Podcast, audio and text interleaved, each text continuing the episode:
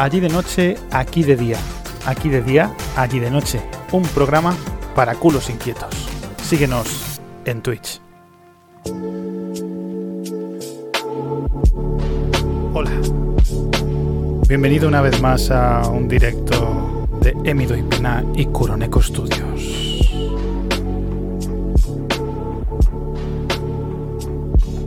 Un programa para culos inquietos.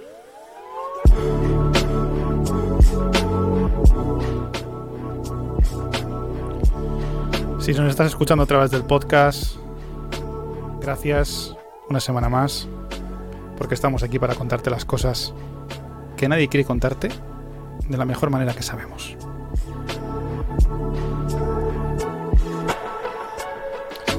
Programa 1 por 13 programa 13 de la primera temporada de Allí de día, allí de día, aquí de noche, allí de día.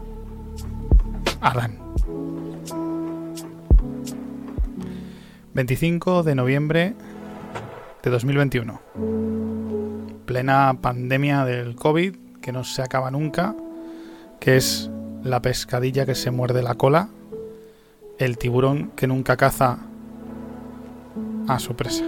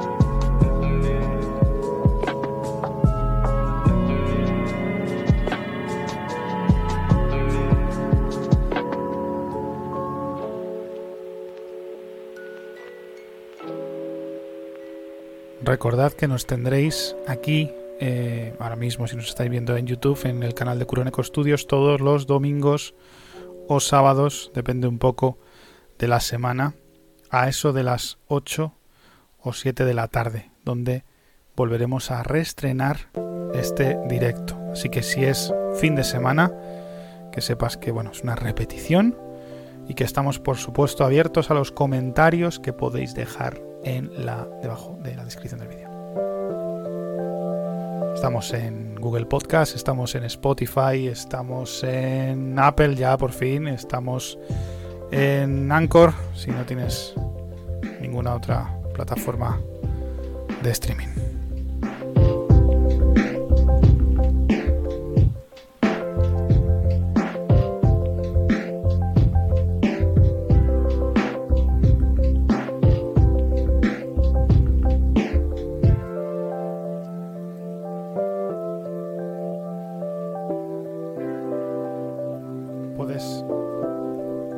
Enviar tus sugerencias a través del correo de Adán, adan.gnserver.org.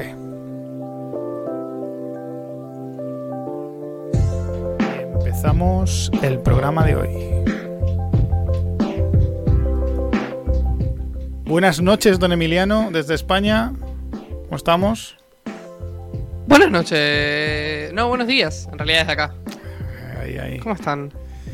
¿Qué tal? ¿Qué tal la semana? Claro, el twist. Twist.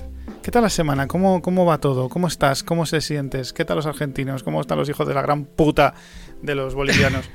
Y sobre todo... ¿Por qué los bolivianos? No sé, me lo he inventado. No tenían nada que entrar, pobres. No, todo bien por acá. Yo anduve resfriado toda esta semana. Toda esta semana me agarró una gripe. Y estoy muriendo poco a poco ¿Es COVID? por dentro. No, no, no, no es COVID. No es COVID porque es flemas. Flemas y mocos. Está vacunado.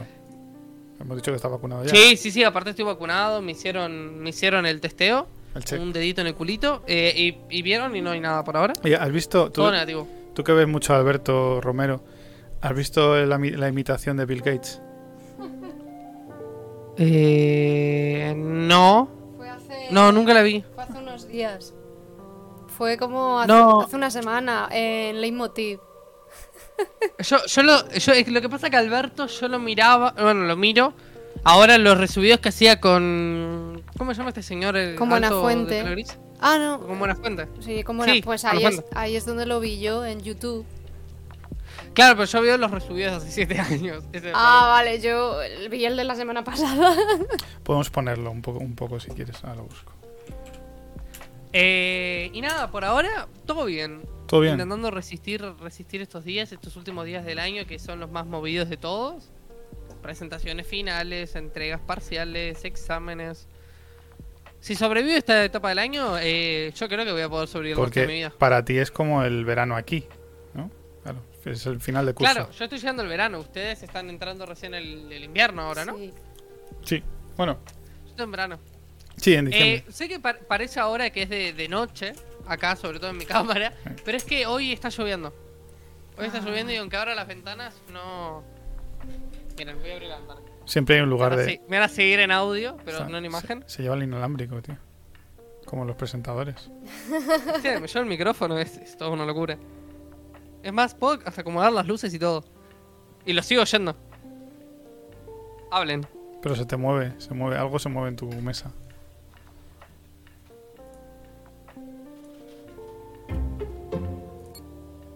Estamos, estamos.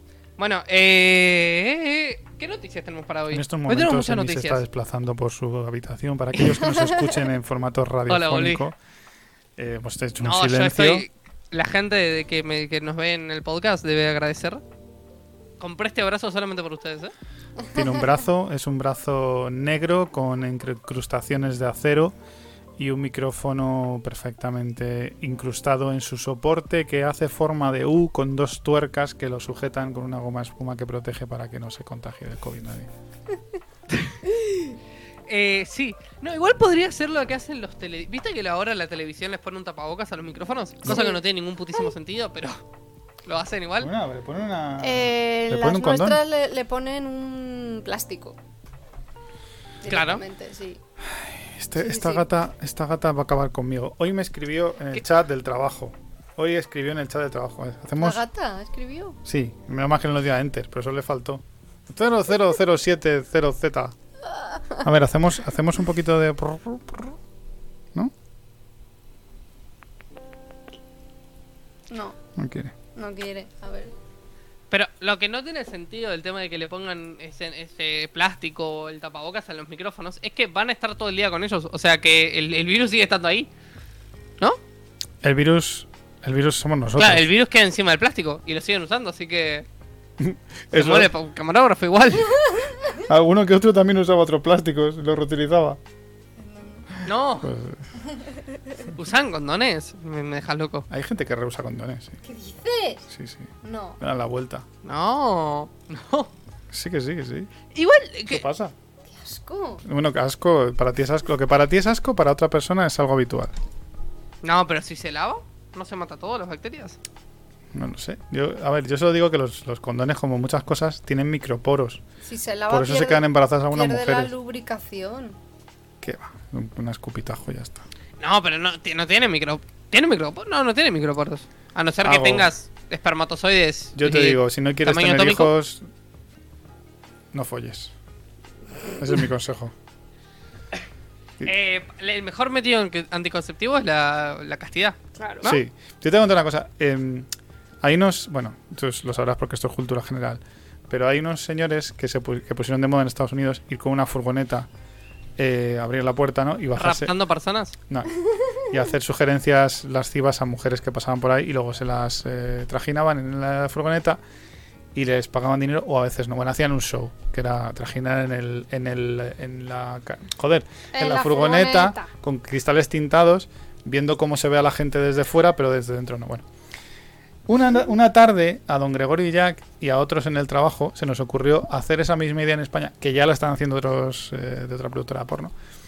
Pero nosotros le íbamos a dar, y viene un poco a colación al título de hoy, que hemos puesto en la notificación, que somos los lecheros, que era Los fornicadores lecheros.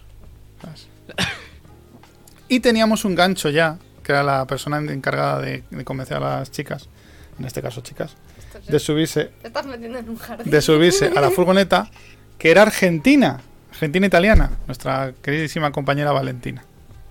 Y eso es así. O sea, se planteó en serio la idea Se planteó, de. se planteó. Faltaba. Teníamos el, el vasco conducía la furgoneta. eh, teníamos ahí una serie de personas ya asignadas. Bueno, lechero. ahora se hace, ahora creo que se hace del tema del fake taxi, ¿no? Fake taxi. Fake taxi. Que es eso mismo traducido en versión Sí, sí.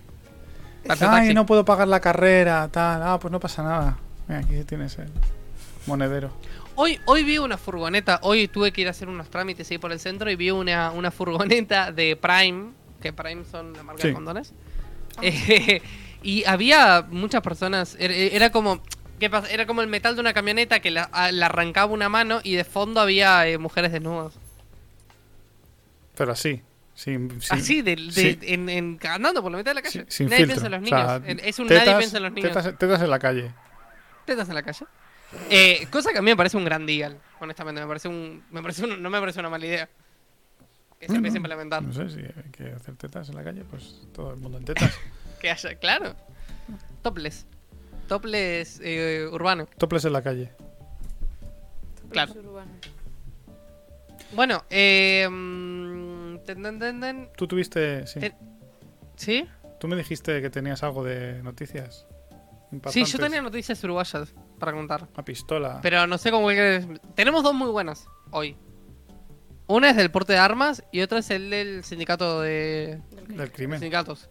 El crimen, claramente. Quieren un sindicato para streamers. Ah, empezamos con ese bien. No, me da igual. Bueno, es el de España. En España se está empezando, a- bueno, se empezó a plantear, creo que habría, como un teaser, un, un, un tráiler, un par de, de, de- de generadores de contenido del- de la web, en el cual se estaba planteando hacer un sindicato de,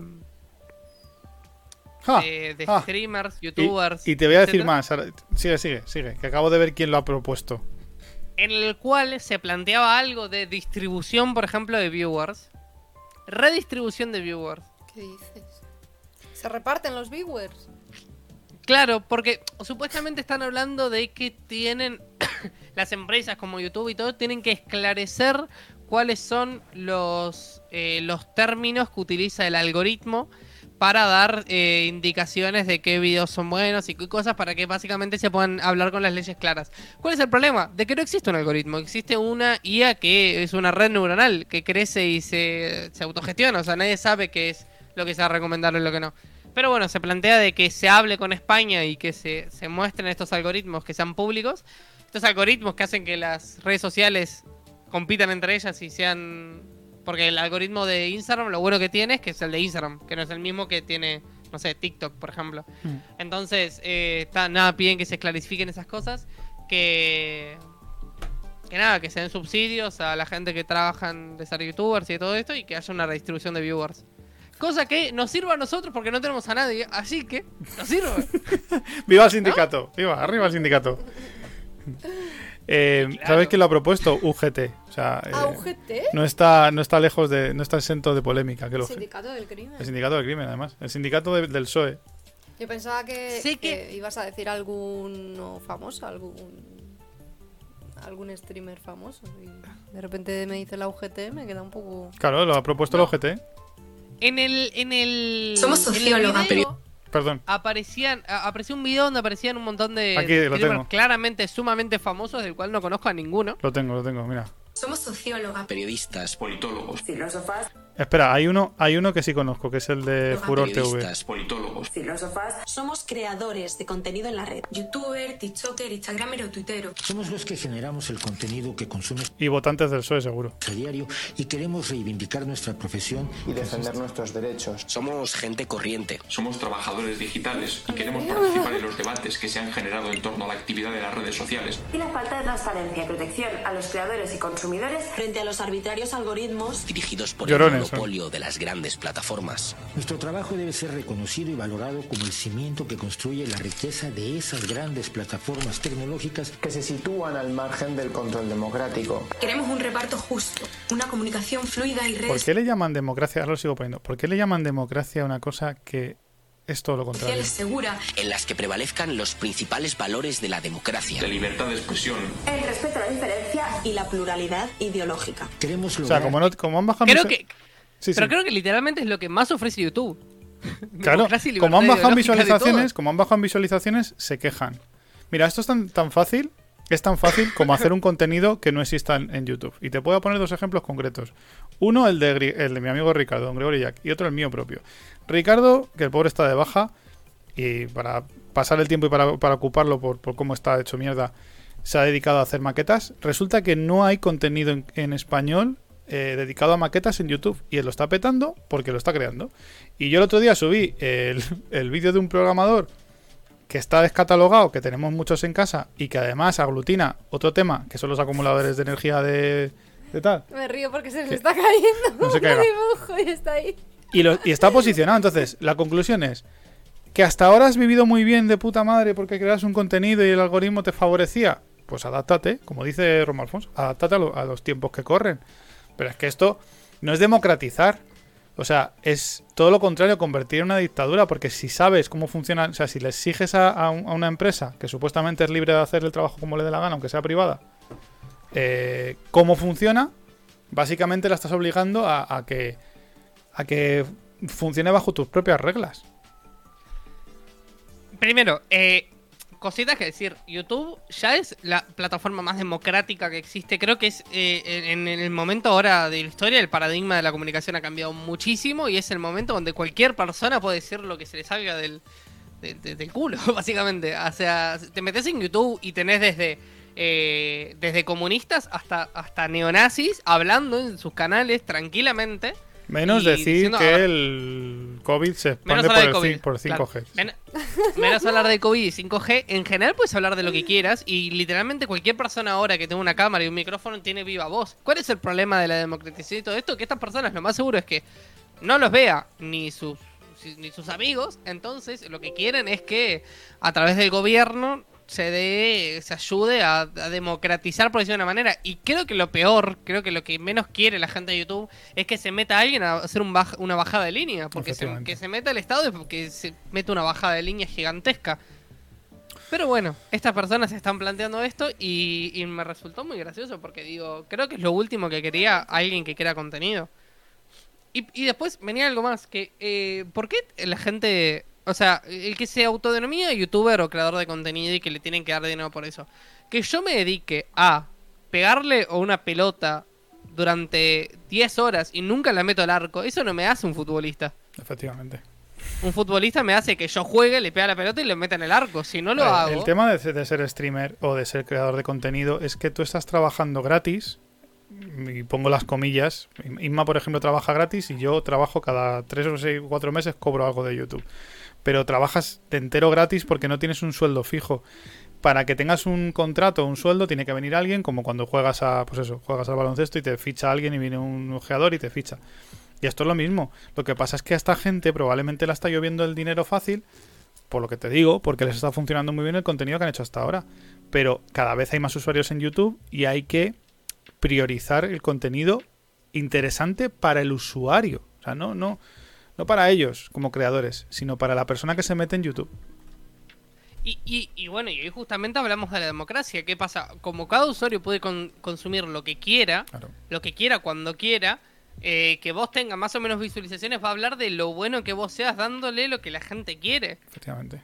Podés ganar muchísimo dinero solamente haciendo lo que la gente quiere. O puedes hacer lo que a vos te guste y vas a tener menos gente, vas a tener un nicho más cerrado, pero porque va a tener que coincidir lo que la gente busca con tu con cómo quieres hacer las cosas. Claro. Que es completamente válido, pero Claro. no vas a pedir lo que hace, yo que sé, el Rubius o, o Willy Rex o Vegeta. Claramente. Vienes, vienes a pedir una regulación porque porque consideras que tú que no estás teniendo una, ju- una justa es que eso mira yo hay, hay cosas que cada vez compro menos o sea estos o sea mi cabeza eh, comparte y entiende los derechos y los, eh, los derechos de los trabajadores por así decirlo pero también las obligaciones o sea no podemos dejar a un lado eh, que para tener derechos hay que cumplir primero con las obligaciones. Y para cumplir con las obligaciones de un streamer o de un creador de contenido es crear contenido interesante para la comunidad. Ni más ni menos. Y sí, sí, sí, sí, es, es eso básicamente. Y te repito, para mí es como que yo, por ejemplo, yo soy matado. Yo, tengo 120 seguidores y en, en, en Twitch y lo hago porque me gusta. Claro. Pero yo no puedo venir acá y decir, ok, tengo 120 seguidores, no me ve casi nadie, denme dinero. No, no tiene sentido. Voy a tener dinero el día de mañana cuando tenga más personas y la gente se quiera suscribir. Y es lo bonito de Twitch, que ganás lo que la gente te quiera dar, ni más ni menos. Es el trabajo que más depende de lo que que, no puedes tener derechos laborales en una cosa que no es un trabajo. Que, o sea, derechos laborales. ¿De qué? Sí. Claro, Claro. te vas a poner, te vas a comparar. Entonces, ¿qué me tengo que hacer autónomo por monetizar mi canal? Pues es que ya sería lo último. Ya sería lo último. No, sería que lo el- el- siguiente.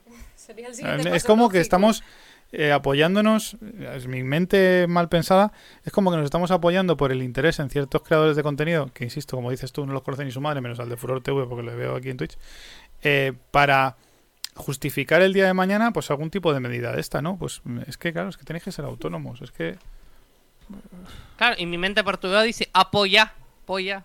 polla. No, pero apoyándose. No, pero mm, sí, sí, sí. Es, es- es lo que es, para mí es lo mismo que pasa en los deportes. El eh, hacer ser youtuber o ser streamer es eh, hacer un hobby y en un momento haces tu hobby tan bien que te empiezan a pagar por ello. Mm. Lo mismo pasa con un tenista, por ejemplo. Un tenista juega de hobby hasta el momento que juega tan bien que lo agarran, lo contratan y empieza a jugar en ligas mayores. Y ahí gana y ahí se transforma en un trabajo. Pero hasta entonces es un hobby. Ojo. Dejen, no, no traten de hacer streamer y youtuber como ser un electricista, por ejemplo. No, es lo mismo. Ojo porque cada vez toma más forma la, la idea de Isabel Ayu- Díaz Ayuso de libertad o comunismo. ¿Por? Coño. Porque si la libertad, si, si, si, la, si la idea de, de igualdad y de tal es la- el intervencionismo, perdóname, pero es que eso no es libertad. Ya. Lo siento. Y no, y yo por eso es que nunca entendí por qué el hecho de, eh, de un sindicato de youtubers o cosas así, es li- para mí es una de las cosas más democráticas y abiertas que hay.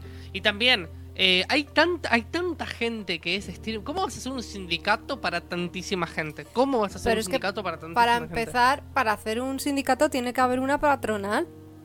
¿Con quién, va, o sea, ¿con quién vas a hablar? ¿Con qué La patronal con- es Twitch y YouTube. Es Twitch y YouTube, Claro. pero eh, es lo que dice Emi, si es que es democrático en el sentido de, si gusta tu programa te van a ver, y, o sea, la- al final tu jefe no es YouTube, tu jefe, Pues eh, te- entre comillas, es el, el, el que te está viendo, el viewer. Claro. ¿Cómo funcionan las, las televisiones? Pues cuando los anunciantes ponen dinero y se pueden anunciar y entonces gracias a, a los, a los sponsors pues se puede mantener un, un programa de televisión. Por eso en YouTube hay anuncios para poder mantener la plataforma. Entonces, mm, es que, bueno, a- por ejemplo hoy a mí me ha llegado un mail de, de YouTube que iban a, más que a cambiar las condiciones, era que iban a cambiar la manera en que están escritas, porque como es con lenguaje muy técnico para que todo el mundo lo pueda entender. Entonces, yo qué sé, pues, por un lado, mm, sí, se puede hablar con YouTube. Por ejemplo, Eh, se estaban quejando muchos youtubers porque de repente no, no saltaban las alarmas de, de que, jo, es que has- he subido hoy un vídeo Que nos, nos saltan siempre a todo el mundo. y, y no le ha saltado a todos mis, mis seguidores. No. Porque Y manda, se quejaban. manda una serie de personas el algoritmo. Y luego, bueno, el algoritmo, la red neu- neuronal. Y luego, si la gente entra en el vídeo, sigue mandando notificaciones. Pero si no, no, no, manda. Entonces la gente está buscando métodos alternativos. Que me parece totalmente bien.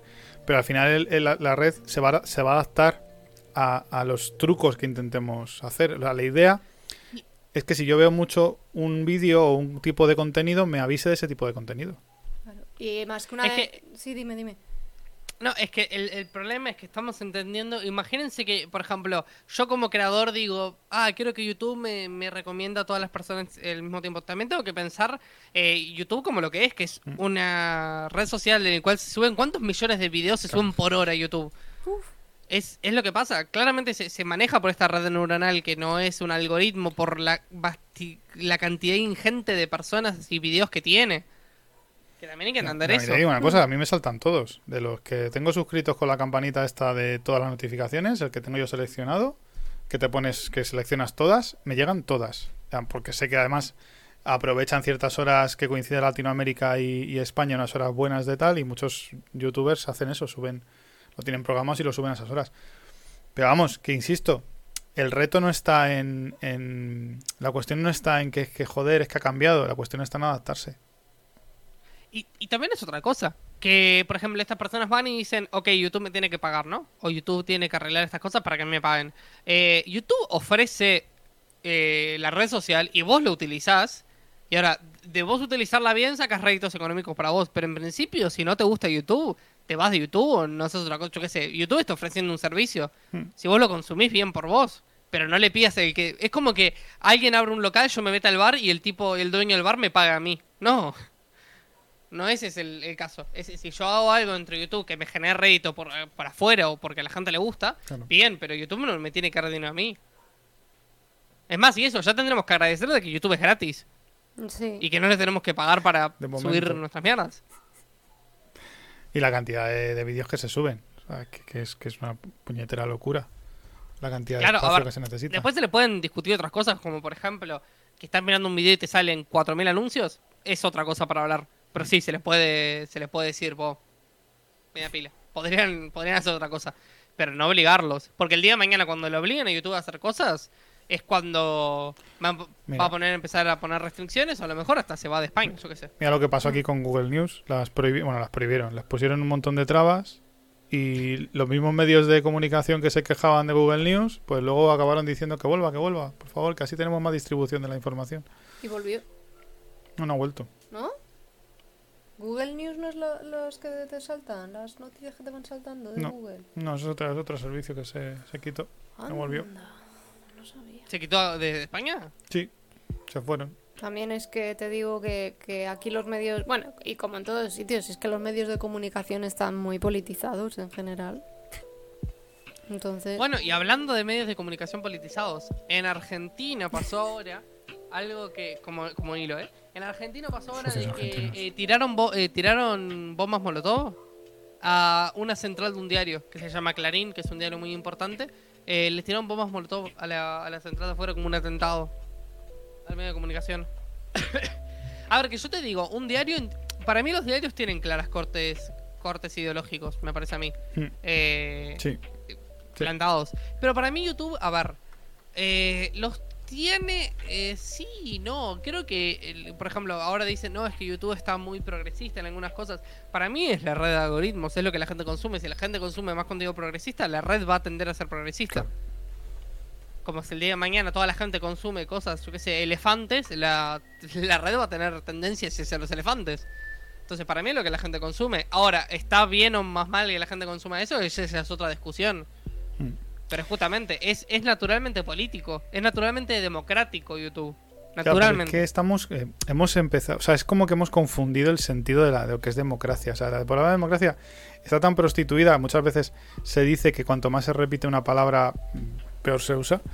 Eh, sobre todo en estos, ¿no? En estas, en este tema, en estos temas, en estas ideas.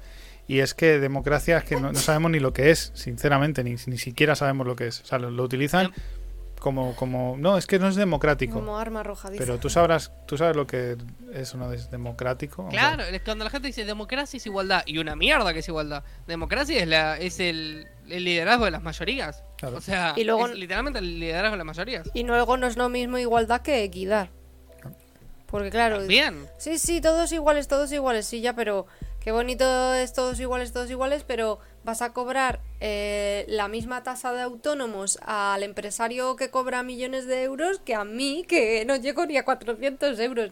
Entonces, eso no es igualdad. Si estuviésemos en equidad, pues cobra, eh, te cobrarían en porcentaje a lo que tú ganas de dinero. Mira, pero... mira el primer, el primer comentario que hay al tweet este de youtubers, streamers, instagramers, los creadores de contenido son trabajadores digitales y merecen condiciones dignas. Hoy se organizan para exigir algoritmos transparentes y derechos laborales. por los algoritmos. La primera respuesta, Laura. Hay miles de creadores de contenido digital que pueden permitirse vivir de su trabajo, talento y esfuerzo. Quizás la diferencia entre ellos y vosotros es que los primeros sí que logran crear un contenido capaz de atraer a un potencial público y generar ventas y los segundos no. Es que sí. Para mí, honestamente, yo tengo. A lo mejor son duras mis palabras. Pero ese video de los, de, de los youtubers sindicalistas son gente resentida. Sí. Para mí son de personas resentidas. Es un video de personas que, re- que no pudieron hacer, o a lo mejor su, su idea de cómo, de su contenido, la gente no lo consume y por eso buscan otra cosa. Y bueno, ¿qué quieres que te diga? A ver, eh, no será lo más bonito, pero así funciona. Y también te digo que muchas que, que además esto lo, lo dice Ro- Romualdo Fons, que es el pues el tipo este que está especializado en el marketing dentro de YouTube. Eh, a ver, aunque seas muy bueno y hagas un contenido súper genial y tengas chispa y tal, la gente se termina cansando. Claro. Y de repente coge y dice, bueno, pues ahora me he cansado de ver a este chico, ya no me hace gracia, es muy gracioso, sí, pero ya no me hace gracia, ahora quiero ver otra cosa. Entonces, tiene que estar todo el rato, mm, te tienes que estar renovando y cambiando el formato y, y, y todo eh, para que la gente no se canse. Y es así, es como cuando ves algún programa de hace años que te hacía mucha gracia y te encantaba y lo ves ahora y dices, y yo veía esto y a mí esto me gustaba así, tampoco es para tanto.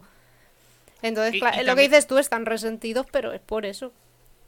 Claro, y también hay, hay temporadas de consumo, me parece a mí. Eh, yo qué sé, yo a veces, por ejemplo, que tengo una temporada, una racha donde veo a un youtuber que a mí me encanta, lo veo muchísimo. Después lo dejo durante meses olvidado hasta que de repente me recomiendan un video y me los vuelvo a ver todos de nuevo. Igual que yo. Es, es, eh, es verdad que fluctúa y a veces, a ver, hay gente que siempre vas a tener fiel porque suele pasar Sí. también de que hay seguidores que son muy fieles y están ahí siempre, pero es algo que fluctúa y es algo lo que te tenés que aprender y acomodar y también hay que pensar que como la gente que es creador de contenido y, y se dedica a eso también son gente bastante privilegiada por el trabajo que tiene, que es un trabajo actual que es- tiene muchos muchas ventajas en frente a otros. Sí. Ahora, ¿cuál es lo, lo jodido que tiene? Que es, básicamente, es un trabajo puramente de mercado. Es un trabajo donde tenés que ofrecer lo que la gente quiere, si no, eso está, está frito. Claro.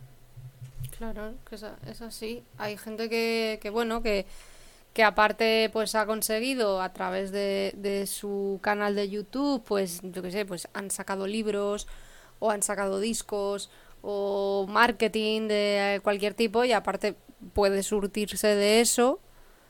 Pero claro, si, si estás en un nivel intermedio en el que no tienes a alguien detrás que te apoye para eh, seguir creciendo mm, fuera de la plataforma, pues claro, pero es que es que es muy difícil, es que hay mucho curro detrás. Eh, hay un, no sé si tú conoces Emi a, a Pascu, Pascu y Rodri, se llaman. El, Sí. el dos de Destripando la Historia. Es, es excelente ese canal. Claro, pues ellos, jolín, eh, ¿cómo empezaron? Haciendo dibujitos con una pizarra. Eh, eh, con rotulador y pasaron de eso a hacer animación. Aparte de que, bueno, el chico que toca el piano va componiendo todo el rato ahí las canciones, pero pasaron de eso a hacerlo con animación buena, cada vez con más calidad y han terminado haciendo conciertos por España. Pero, por ejemplo, creo que se llama... ¿Cuál es el que dibuja? ¿Rodri o, o, eh, Rodri, no? El que dibuja. Eh, no lo sé. Rodri. no lo sé. Bueno, no me el, acuerdo. el- el que dibuja, una vez habían hecho una, una entrevista con otro canal que es excelente, que es el de Jaime Altozano. habían hecho una entrevista y había comentado justamente de que eh, había empezado con la pizarra y cuando hizo el cambio de lo digital, mucha gente le dijo que no le gustaba. Igualmente le apostó por eso porque pensó que era lo que más libertad le iba a dar al futuro y que mejor iba a servir para el canal. Y también es eso, el hecho de que arriesgó, porque arriesgó muchísimo haciendo ese cambio. Él dijo, voy a apostar porque esto va a funcionar y le salió bien la jugada. Le podría haber salido tremendamente mal. Sí. Sí. Pero esto también es eso, para mejorar hay que apostar. Y si apostás a algo que no funcionó y estuviste cuatro años haciendo algo que a la gente no le gustaba, y a morder y a apostar a otra cosa. Pero es así como funciona. A veces apostas y te va bien, y es lo que vemos de la gente que es súper exitosa y mucha gente Y que la- apostó y se quedó en el Y camino. la constancia, que es, es la llave de. Es una de las llaves del éxito, ¿no? Eh, igual hay tres cerraduras en esa, en, esa, en esa puerta, pero la constancia es básica. Si tú eres constante, al final el crear contenido, bueno, malo, regular, es lo que te va a dar a ti luego un, ¿no? una, un lanzamiento y, una, y un alcance. Claro, a ver, yo entiendo que, Claro. Que es mucho curro porque eh, hacer stream, tú eres tu técnico de, sonido, tú eres tu cámara, tú, tú eres eh, eh, el programa entero. Eh, yo, por ejemplo, que, que estoy ahora escribiendo... a ver, mis libros me los escribo y me los tengo que maquetar yo. Iván me ayuda con la edición, pero, pero es un... Yo me lo guiso, yo me lo como y, y es mucho curro detrás. Entonces, también ves a gente que no se le ocurra nada y, de repente tiene un montón de seguidores, pero tú lo ves y a lo mejor es porque la persona tiene chispa, es graciosa y es que no le hace falta ni editar el vídeo ni nada, se planta ahí, jiji, jaja, y dices, jolín, pues, pues esta persona es muy, muy buena, no tiene ni idea de, de montaje de vídeo. No tiene ni idea de sonido, se le escucha incluso mal, pero da igual. eh, el mensaje que da eh, hace gracia. Incluso puede ser una cosa que sea una tontería que tú la ves y dices, pero, pero este, este es un normal, ¿cómo puede tener tantas visualizaciones y que le Sí. siga tanta gente, no? Pero, pero es lo que dices tú, esa, esa es la libertad de YouTube, cada uno pues... Si a quien quiere. Y, y- Ve lo y que si hay quiere. gente que le gusta. Claro, y si hay gente que le gusta eso, ¿por qué no? ¿Por qué esa gente, pensemos del otro lado, si hay gente que le gusta eso, ¿por qué no tienen derecho a que su youtuber sea el más conocido? ¿Por qué no tienen derecho a mirar lo que les gusta y ya está? Porque la manera de arreglar esto para mí es poner una punta de pistola a las personas y decir, no miren este canal, no miren lo otro, miren a, equivalen las horas. Y Claro. y claro, y eso no tiene mucho sentido. Yo también, por ejemplo, desde el punto de vista de diseño, a canales que veo que tienen portadas mal diseñadas, cosas descentradas, cosas que no tienen sentido de diseño alguno, igualmente son canales gigantescos. Son canales que son excelentes. Y después otros canales que tienen terribles diseños y que no los conoce nadie. Por sí. eso no hay una no hay una fórmula mágica, no hay y por eso es que digo que no es, no me parece algo legislable y no me parece algo que sea necesario legislar. Es más aún, yo diría que la legislación debería ser otra, debería ser ¿qué hace el gobierno de España para que las visualizaciones que tienen sean menores que las que valgan menos que las de Estados Unidos? Porque eso hace que porque que las visualizaciones de un español valgan menos que las de Estados Unidos significa que el español consume menos. Como consume menos o tiene menos poder de, de- de- Eso pasa en Latinoamérica, por ejemplo. Que es donde se ve más extremo. Que los latinoamericanos, como no podemos consumir tanto como los estadounidenses, las visualizaciones de Estados Unidos valen más. Entonces, al gobierno, nosotros hay que preguntarnos por qué nos ponen tantos palos en las ruedas para que no consumamos o para que no tengamos el poder adquisitivo que deberíamos tener y que nuestras vi- eh, visualizaciones valgan menos en la página de YouTube. Porque eso también tiene que ver con impuestos, con tema de la moneda, con tema de impresión, con tema de un montón de cosas del Estado que hay que decirle vos, media pila. Sáquenlos un peso de encima, déjenos cobrar más y ya está, somos más felices todos. Sí, porque los youtubers eh, tienen que pagar Hacienda en España, ¿no? Sí, ¿no? Pues puede, Claro. pues puede ser, puede ser. y acá también, y acá te tienen que pagar como, como, como autónomos y como una mini empresa. Pero lo que yo digo es que, por ejemplo, nosotros acá en Uruguay no sé cuánto de nuestros impuestos se va en... No sé cuánto de nuestros eh, salarios se van en impuestos. Si se fuera menos, si pudiéramos consumir más, las visitas de Uruguay, por ejemplo, saldrían un poco más caras y el youtuber cobraría mejor. Claro. Por ejemplo, acá es inviable ser youtuber o ser streamer. Hay, hay- creo que hay pocos casos, o casi nada, de, de streamers eh, uruguayos. Muchos son de acá de Uruguay y se van a Argentina para poder vivir de, de su trabajo. Fíjate. Y eso no es culpa de YouTube, eso es culpa de nuestro país. Bueno, de mi país. También es mío, porque hay una parte de tu país dentro de mí. Se llama Chicho Ibáñez Serrador. Oh, Chicho. Uf, ¿Sabes quién es Chicho Ibáñez Serrador, Emi? Chicho. No. Pues es un... Fue, porque ya murió. Fue un director Y de- guionista. y guionista de televisión española que creó el 1, 2, 3, que era un programa que, que era muy Y famoso. Las historias para no dormir. E historias para no dormir. Y buscando, pues informándonos más sobre su Vida. vi- sobre su vida, vimos que estuvo en Uruguay eh, viviendo cuando era pequeño porque sus padres eran actores. Y resulta que fue de niño el que dobló a Tambor, al conejo, a Tambor en la película ¿A de? Bambi. Sí. Chicho Ibáñez Y- Serrador. ¿Y estudió acá en Uruguay? Pues mm, no sé cuándo se mudó a No sé. España. No lo sé. Eso lo miro ahora, a ver si lo encuentro. Pero... Ayer est- Sí, sí, dime. No, no, que ayer justamente estaba viendo un video de, de un diseñador, un arquitecto uruguayo que había hecho un, un edificio en, en Estados Unidos y me dio mucha gracia, que me pasó ahora lo mismo cuando lo comentaron, eh, ¿cómo? Yo critico mucho Uruguay, pero cuando escucho que un uruguayo hizo algo en otro lado del mundo es como, ah, Uruguay, yo soy de ahí. es como siempre el Claro. comentario que viene. Yo, no- yo vengo de ahí también, ¿eh? Vivió Ah, con ¿no su un arquitecto madre. famoso? Se trasladó a España en 1947. Nació en el 35, o sea que estudiaría estudiaría allí, me imagino, en, en España estudiaría. Hmm. Ah, claro. Porque que- a lo mejor es una universidad que existe hasta ahora. No sé si hay universidad en doblaje acá. O hay, no sé. No sé Hombre, igual eh, me imagino que habrá, no sé, porque creo que le- no sé dónde sería el doblaje, pero pero está claro que vamos, eh, que Hispanoamérica ha tenido mucho doblaje. Todas las películas de nuestra infancia están dobladas allí. No había doblaje en español hasta yo creo que hasta que llegó el Rey León o la Bella y la Bestia. Hasta que murió Franco. hasta que llegó la Bella y la Bestia, todas eran El estaban dobladas allí. Es que Sí. creo que casi. Creo que casi todas las que exportamos son de México las traducciones, pero. Sí. Sí. eh, Yo creo que sí. No sé dónde se doblaría Bambi. Mirad, escuchad. pe- sí, no sé dónde. Sí, ve- acá hay licenciatura de traductorado, pero creo que es de inglés a. A lo mejor alguna facultad privada da- de esos cursos. Porque, por ejemplo, acá la, la, la facultad que da diseño de videojuegos y todo es una privada. Hmm. Como cuando, mira la mirada de Nico. cuando me formé yo en guion, me tuve que ir a una privada también. Claro, porque no, no hay acá de la- en las públicas. Bueno, y en las públicas, por ejemplo, yo ahora estoy haciendo diseño gráfico en la pública y, y estoy dando todo menos diseño gráfico. Pero bueno. Sí. Cosas que ¿Por pasan. qué? Bueno, recién mi último trabajo, mi, mi, mi primer trabajo donde utilizo Illustrator es este. Es el trabajo de fin de año. Está chulo. Todo el año y no, no utilizo ningún programa de diseño. ¿Es el último año Por- ya de la carrera?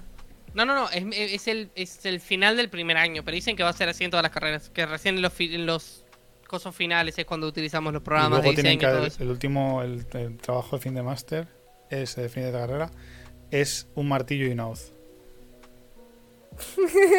Para que te vayas al campo, ¿no? A, No, a para- trabajar. Para que, No, es el, el martillo, una hoz y, y revivir un kulak. Son las, son las tres cosas que tenemos que hacer.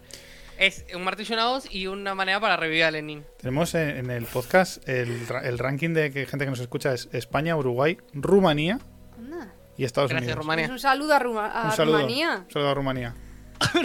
Que les acompañamos. eh, Sí, que nuestra vecina es rumana, de hecho. y- y nuestro Bueno. ¿cómo, ¿y cómo va el tema de Polonia y, y Bielorrusia? Está la cosa muy mal. Está... ¿Siguen? Eh, a ver, Rusia está apoyando a Bielorrusia. Y bueno, y de hecho, incluso ha habido cortes de gas por parte de Rusia hacia Europa. Hacia Polonia, me imagino, concretamente. Y, está, y bueno, y la gente que está en la frontera está fatal. A mí ya me están saltando anuncios de ONGs pidiendo ayuda para, para esta gente que está ahí atrapada con sus hijos en mitad del bosque, eh, muriéndose de frío. Fa. Está muy mal. Está muy mal Siempre, siempre Polonia y todo esto es como el epicentro de, de problemas internacionales. Siempre anda Polonia por ahí ¿verdad? metida. Yo no sé. Podríamos bombardearla y sacarla del mapa. No, pero Pobre- digo, pobre Polonia. está- siempre está en el centro de los problemas. Es como el cataclismo de todo. es Pero si Polonia. no habría otro, otro país, si no fuera Polonia sería otro país el que quedara después del agujero. ¿Decís? Yo para mí si hacemos un agujero y sacamos a Polonia, la extirpamos de, de Europa, a lo mejor ya no hay más problemas de guerra ni nada por el estilo. Eh, Se habla de una seguro- tercera guerra mundial. Seguro que saldría otro. Los peores, pero- los peores Yo- son, son los franceses. Ay, el otro día me leí. Es que te- me- No, los franceses se rinden. Los franceses arman problemas y después se rinden. Son los primeros. Eh, los españoles, al contrario.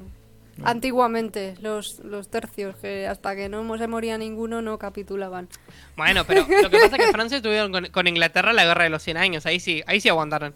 Pero en la primera y la segunda guerra mundial fueron los primeros en rendirse Francia. Mm. Pues yo el otro día me estuve. tenía Tengo una colección de, de hace un par de años que daban con el periódico. Y uno de los tomos Más- era más de- más de sobre, sobre Hitler, ¿no? Entonces te- se ponen a hablar. Es todo el tomo preguntándose Hitler si bueno. Hitler realmente se suicidó o emigró a Argentina. ¡Oh! Entonces todo el rato, pues, diferentes investigaciones de personas que dicen que sí que se suicidó porque se halló un cráneo, porque se lo llevó Lenin. Y Lenin decía que él estaba convencidísimo de que no era él. De que, de que no, de que se había cogido un submarino y se había ido a... No, un submarino no, que se había ido a España ¿A pie? a Galicia. Se- no, no, eh, lo habían sacado, había una organización que se llama Odessa. Odessa era una organización que se dedicaba a sacar a nazis en el momento en que llegaron los americanos y los rusos, pues para sacarles de allí que no les condenasen. Y muchos de ellos terminaron en, en Argentina, sobre todo. Entonces se supone que Hitler se fue con, con su amante, con Eva Braun, a Galicia, a, España, y cogió un avión y ya se fue a... Un avión, no, un submarino, y se fueron a Argentina. Eh, otros Bueno, dicen que, no, que sí, que se había suicidado. A lo mejor Hitler es Maradona. ¿Quién sabe? Gorduco ¿No? y drogado. Puede ser. No, pero creo que creo que hubo hubo varios experimentos nazis, creo que en, en, la, en una parte de, de la Patagonia o algo así, en Argentina, Sí. que se habían encontrado. Eh, sí, es- es- no sé, o sea, honestamente no sé, no estuve ahí para ver si Hitler murió o no murió. Creo que ahora sí ya estaría muerto a esta altura, pero... Pero igual siempre, siempre Alemania está con todos estos momentos de levantamiento de los nazis, siempre hay como una cierta tensión de Tercera Guerra Mundial. Y más ahora con el tema de la escasez de recursos que hay. Es que de hecho dicen que, que es como que estamos al borde de una tercera guerra, pero... O sea, es una guerra fría. Ah, porque Claro. Es que lo vi porque ayer vi a un youtuber que contaba que... Un sindicalista. No, el galeno, el de... Ah. eh, Ese es un nombre te constante. cuenta que, que al parecer China ha soltado dos misiles nucleares haciendo pruebas o algo así Los pepinos. y entonces ha cogido Estados Unidos la embajada y ha dicho que, que, que- que está pasando y China ha dicho que, que ¿qué? ¿Qué? Yo, yo no he hecho, nada. yo no he lanzado nada, que, que no sé de qué Es, me es estás como hablando. Corea, se les escapan pedos nucleares de vez en cuando. Lo han lanzado al espacio, además. Es como- Pero Claro. ¿y esto? Entonces es Pues que... como en la serie esta que se cargaban satélites, cosas de los estadounidenses.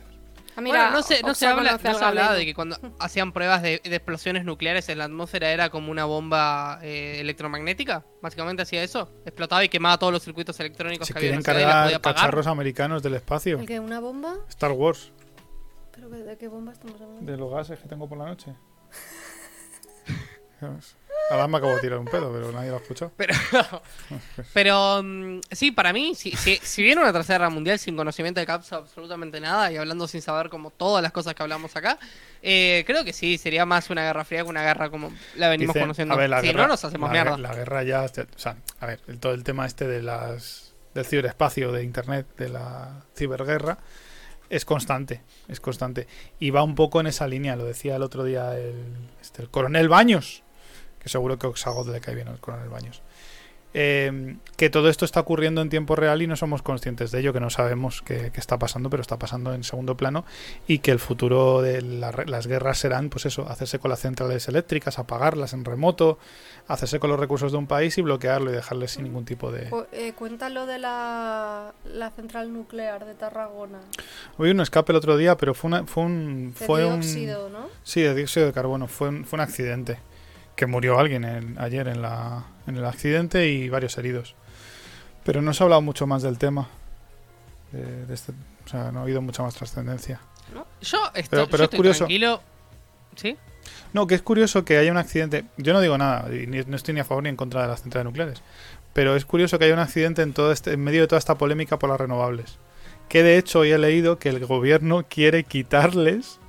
Es que eh, cada vez que le cuento una cosa de mí en estos programas todas las semanas, eh, alucina más, va a alucinar más. Pero he, he leído hoy que las, obviamente las energías renovables, las empresas que generaban energía renovable tenían unos incentivos y tal, el gobierno se los quiere retirar. Hmm. O sea, van a encarecer la producción de energías renovables. Es que ya... Lo de siempre. ¿Por qué? O No lo sé, tío. No, no, no, no, no llego a comprender... eh, no llego a comprender la, hijo- la hijaputez o el, el retorcimiento de, del- del- de ser- de- de gobernar este país. Es como, vamos a ver algo bueno y vamos a joderlo. Vamos a hacer algo malo y lo vamos a arreglar. Y es así todo el día. tío. La, la gente, la gente creo que no tiene en la cabeza, eh, no, no, no entiende la cantidad de centrales nucleares que existen Sí, y que su argumento más sólido es, eh, mirá lo que pasó en Chernóbil, siendo que es una entre millares, porque existen millones de, de, de centrales nucleares en todo el mundo. sí. Y bueno, y recordemos que eh, lo de Chernóbil fue en... Chernóbil está en Rusia. Sí. Y eso fue cuando... en, eh, en todo el- Ucrania. todo el- ah, la URSS. la actual Ucrania. en la URSS. Claro, pero fue en la. URSS. todo Sí, ese- fue en la explosión URSS. Y nuclear. fue toda una decisión, bueno, se supone, según la versión oficial, la versión que nos creemos, o la versión que nos han contado, fue todo por una decisión política, que fue- fueron tapando unos a otros. Fue lo típico que le dices al jefe, va todo bien, le dices que sí, pero no es verdad. Culpa de Boris O Yeltsin. sea, que le sale la mierda de debajo del hueco, pues eso. Boris, Sí, no, había Boris sido Yeltsin por- no, Gorbachev. Igual, que fuera. Había sido por, por básicamente no, no atenderla bien. No atenderla bien. Pero por ejemplo, en Estados Unidos está llena de centrales nucleares y nunca hubo ningún problema de nada. Entonces la gente ya, por favor, si quieren realmente que, que- que tener más energía y contaminar menos, centrales nucleares en todos lados. Para mí es... es bueno, para mí hay algo mejor que las centrales nucleares y se está planteando en Europa. Ahora estudios dicen que en el 2024 están planteando una posible central de fusión nuclear Ujú. La tecnología de la fusión nuclear dice que ya cada vez está más cerca de, de lo que existe, porque ahora lo que tenemos es fisión nuclear. Lo que ahora sí- lo que tenemos es eh, cuando un rompemos eh, rompemos átomos y eh, sacamos ener- energía. Igual es muy poca parte la que aprovechamos, no aprovechamos toda la energía. Muy poca parte de, de esa reacción en cadena la agarramos y generamos un montón de energía. Ahora lo que quieren hacer es al revés, fusionar átomos, que genera muchísima más energía. Pero no se sabía ese- cómo hacer y bla bla bla, bla, ni cómo sacar la energía de ahí. Y ahora supuestamente se está haciendo por estudios europeos que se están haciendo y en Estados Unidos en colaboración. Y supuestamente para el 2024 dice que va a haber.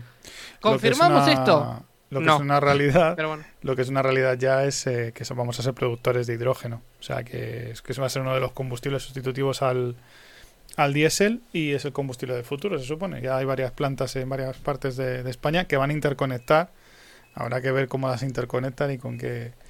Pero sí, es, eh, hay, hay, hay una, un futuro. Se está abriendo un futuro de energías.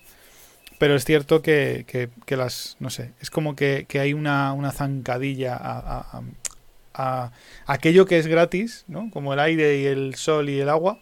Bueno, el agua no es gratis, pero bueno, vamos a decir las fuerzas de la naturaleza, cada vez ponerle más pegas, solamente por el mero hecho de recaudar de una forma que no creo que incentive de ninguna forma la, como dices tú muchas veces, el emprendimiento, ¿no? Y la...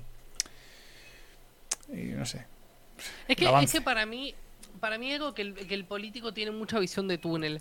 Hay, Está comprobado que si dejas que la gente avance, incentivos de, de que emprendan y todo esto, y sacás unos pocos, es lo mismo. ¿Qué es preferible? ¿Tener un 1%, un vaso de. eh, un 99% un vaso de agua o un 1% del mar? ¿Entienden? Si cobras un 1% de un montón de empresas, de un montón de cosas que vas a generar, si bajás los impuestos, vas a cobrar, vas a terminar ganando más que si cobras un montón y asfixias empresas que no pueden crecer. Pero bueno, es el cortoplacismo, lo que te digo, son cuatro años en los que tienen, son cuatro años en los que, habemos cuánto, sac- cuánto sacamos en cuatro años.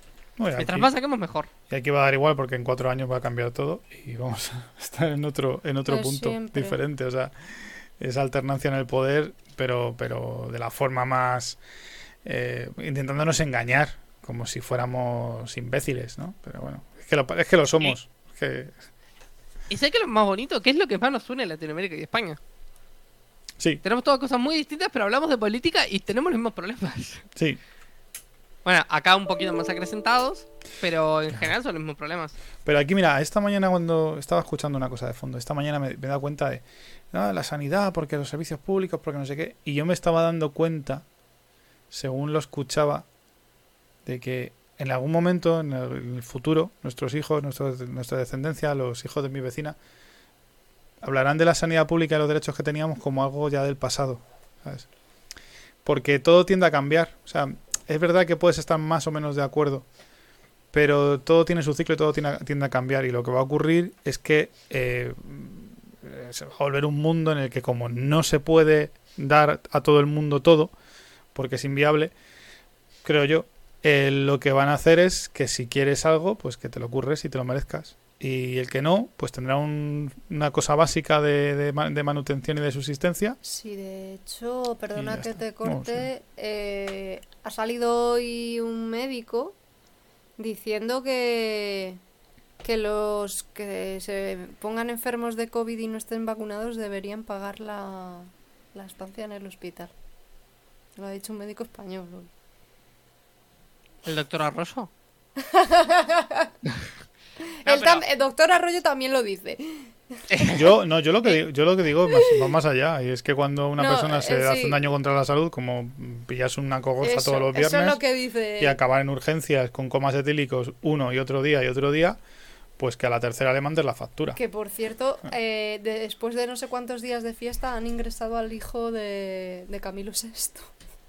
Hijo de Camilo Sesto debe estar- A mí, a mí ese, ese es un problema que yo tengo, pero es como, por ejemplo, ¿no? Ahí, ahí tengo, un, tengo un problema de, de- de visiones. Eh, una persona que fuma, por ejemplo, ¿no? Una persona que fuma y que el día de mañana se le encuentra cáncer de pulmón y va a la, a la salud pública. Eh, hay gente que me ha dicho, por ejemplo, "Ta, si fuma y, tiene cáncer de pulmón, que se, que se jode, que se lo pague él porque ya le dijeron que no lo haga, lo siguió haciendo y le dio. Eh, pero ta, está pagando él la salud pública con sus impuestos, así que la merece como cualquiera de nosotros. Ahora, la pregunta es la siguiente, ¿por qué yo, que no me fumo, le tengo que pagar el tratamiento a una persona que no se cuidó y por eso le dio una enfermedad? Es que lo estamos pagando Es, bueno, pero es que puede- se puede ir más lejos. Se puede coger y decir, ¿por qué el gobierno permite fumar y no ilegaliza lo- el Tabaco. tabaco, pero sin embargo me cobra cuando me enfermo por fumar? No, y, y se llevan impuestos del tabaco y del alcohol. Claro. Claro. Acá la, la pregunta para mí hay dos, hay dos tramos posibles. Uno en el cual el gobierno no deje fumar y si tenés cáncer de pulmón porque fumaste ilegalmente te mande para afuera y no te trate. Y la otra es que Que llegará. salud, salud, salud, salud privada, yo me pago mis tratamientos y que el que fuma se pague sus tratamientos. Pero es que hay tratamientos que la, segu- en la salud privada no te cubren. Solo se cubren en la pública. O sea que volvemos otra vez a lo mismo. Es como... Pero no sé, pero lo que te digo también es, es, es un es un es desleal el tema de la salud pública y la salud la salud pública y la salud privada. Mm. Porque la porque no, nunca se puede competir contra una empresa privada, no se es, eh, contra una empresa pública, es imposible competir. Claro. Porque una empresa recibe de arriba y la otra no recibe de arriba. Ese es el problema, que yo creo que yo no creo que todas las personas debamos pagar por una persona que se quiere matar y por eso se droga y hace todo y termina y la tenemos que mantener atada a una máquina. ¿Entienden? Porque yo no lo hago porque me cuido, ¿por qué le tengo que pagar a esa persona eso? Mm. Entonces es lo mismo, yo qué sé. Si es privado no pasa eso porque cada quien se paga su cosa. No, y que, y que tiene un límite. La privada tiene un límite de cobertura. Si llegas a ese límite, pues te dice, mira, no, no te voy a tratar de esto. Ya está. Y nosotros que... Pero. Mm, Mira, el que tiene animales y sabe lo que cuesta un veterinario, Claro. sabe lo que, lo que cuesta la, la privada también, porque Por ahí, por ahí. Yo el otro día fui a, lle- a llevar a uno de mis gatos a que le quitasen las muelas porque tiene un virus en la boca que, que, que ya se la han hecho, las tiene fatal, vaya. Y cogió la doctora y dijo, eso la quitamos todas. Vale, es un dinero, pero no voy a tener al gato ahí muriéndose de hambre y perdiendo peso porque no come. Pero claro, es un animal.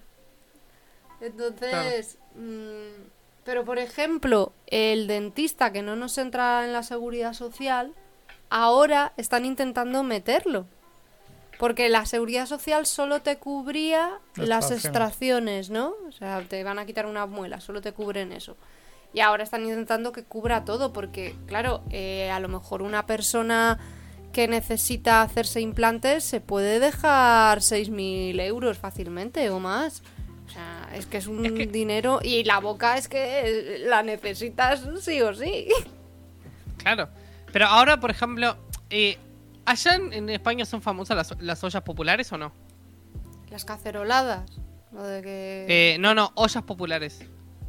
¿Eso qué es? El Estado va y, yo que sé, va y a un lugar carente donde la gente pasa hambre, hace una olla grande de guiso y le da a las personas, le da comida.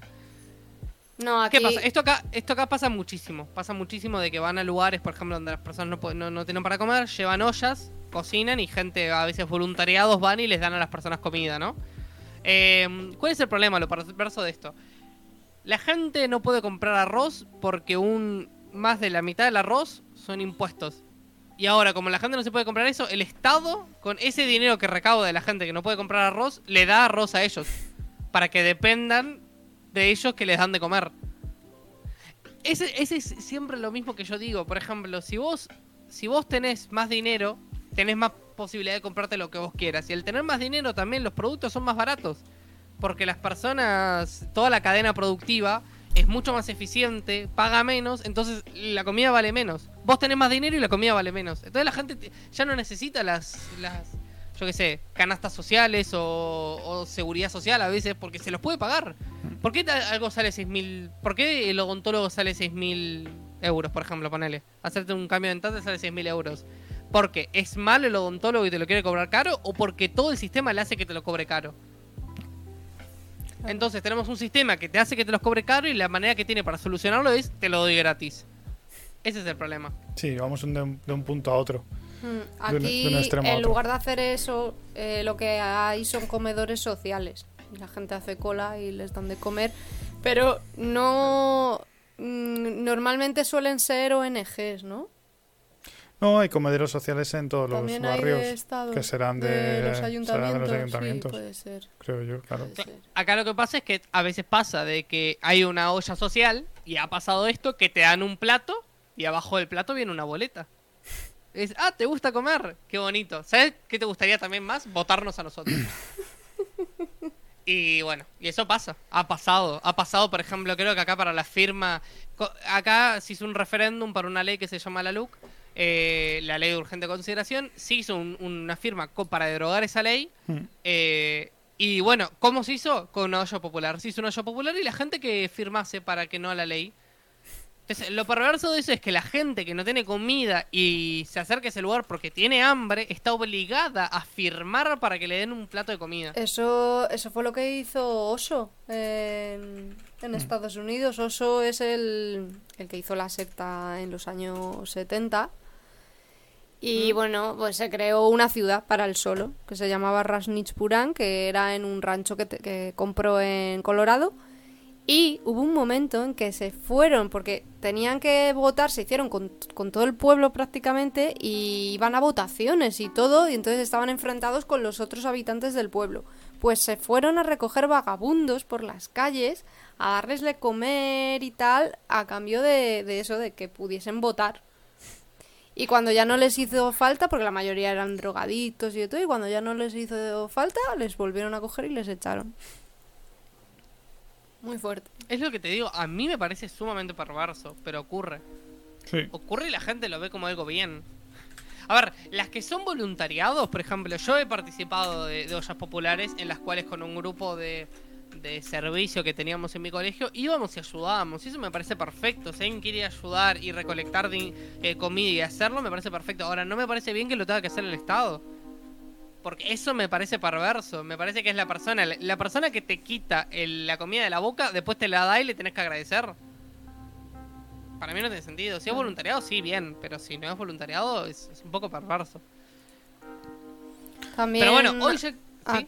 Aquí lo que hacen también es en los supermercados, ahora por ejemplo con el tema de la Navidad están haciendo recolección de alimentos.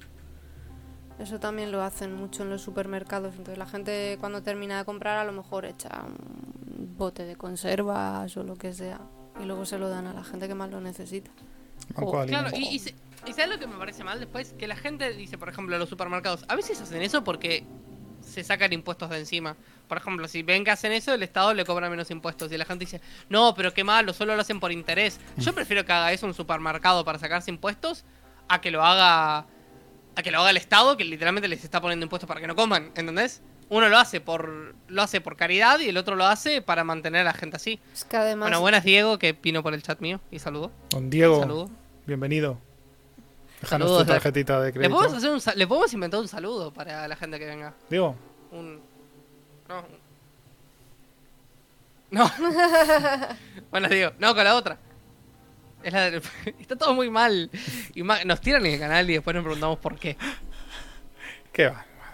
Cuidadito, dice. Los, super- los supermercados podrían dar comida sin, sin tener que pedir. Podrían. Pero que haya un incentivo para dar comida, eso no quita que la acción no sea buena. Creo que si, si dan el incentivo de que le sacan de impuestos y regalan todo el excedente de comida que tienen, lo harían perfectamente. Se sacarían impuestos encima y lo harían. Si es que Dos de- cosas bien, ¿por qué no hacerlo? De hecho, en España hay una aplicación que, que, se- que consiste en que tú te metes y puedes ver restaurantes donde les ha sobrado comida y comprarla a precio más rebajado. O sea, las sobras. Sí, bueno, la comida que se va a caducar. Y eso existe. Y es una moda, además. Y sí, o sea, me parece que está bien. El caduquismo. Siempre y cuando, siempre, siempre y cuando sea una, una, una propuesta de individuos, me parece que está, está perfecto. Si la gente lo quiere organizar así. Es más, hay un libro que yo una vez leí que justamente hacían eso. Tenían un restaurante dividido en dos. Una parte era para la gente que consumía normalmente y la otra parte era como una parte de atrás del supermercado. Esto lo leí en un libro. Era un restaurante adelante y en la parte de atrás eh, la gente que la parte de adelante era la parte bonita donde la gente pagaba para comer y en la parte de atrás las sobras se las daban a la gente que quisiera ir. Vagabundos y eso se sentaban atrás y comían. Mm. La parte de Bueno. las sobras. Bueno, A ver, ¿eso es malo? ¿Es, es, eh, disección de público? Probablemente, pero es mejor eso a que no les den nada o que esa comida se tire a la basura. A mí me parece que está bien. Mm. Siempre para que esa comida no se tire, porque la cantidad de comida en buen estado que se tira es abismal. es mucha. Sí, demasiada. Completamente abismal. Demasiada. Yo me acuerdo una Pero bueno, vez ah, ¿sí? que fui a comer a un restaurante que era vegano o algo de eso. Eh, estaba haciendo, es que estaba haciendo un curso de, de masaje tailandés y, a la hora de comer, bueno, nos fuimos ahí. Bueno, pues llegábamos tarde al examen o algo así y es que además tardaban un montón en servirnos la comida. Ya dijimos, oye, el siguiente plato nos lo puedes poner para llevar. Ay, es que no tenemos recipientes. Mm, Es que no hacemos comida para llevar. Y yo pensando, vamos a ver. Vais de, de restaurante ecologista y no tenéis recipientes cuando te vas a un chino o te vas a un plástico. kebab o te vas a cualquier lado y te los ponen para que te los lleves, aunque sea papel albal y lo metes ahí. Pues no, Claro. No hay de eso, Inma. eso fue en el centro No, de Madrid. eh. Yo acá, una vez cuando era, cuando era chico, me llevaban a un restaurante porque era un, cumpleaños, creo que era el cumpleaños de mi hermana. Íbamos todos a comer y fuimos a un lugar, eh, un restaurante que era vegano. Y creo que fue la mayor desilusión de mi vida, porque yo dije, yo voy a ir, me voy a comer una hamburguesa enorme y eran todo verduras. Vamos a ver. Pasé mal, ese día pasé mal. Pero hay hamburguesas veganas. No, pero era una, porque uno, lo que pasa es que era cuando yo era chico, hace 10 años, hace 10 años las hamburguesas veganas sabían a, a basura. Mierda, sí. Ahora, ahora saben a carne. Que es algo bonito. Nunca nos pusimos a preguntar eso. Porque la gente es vegana.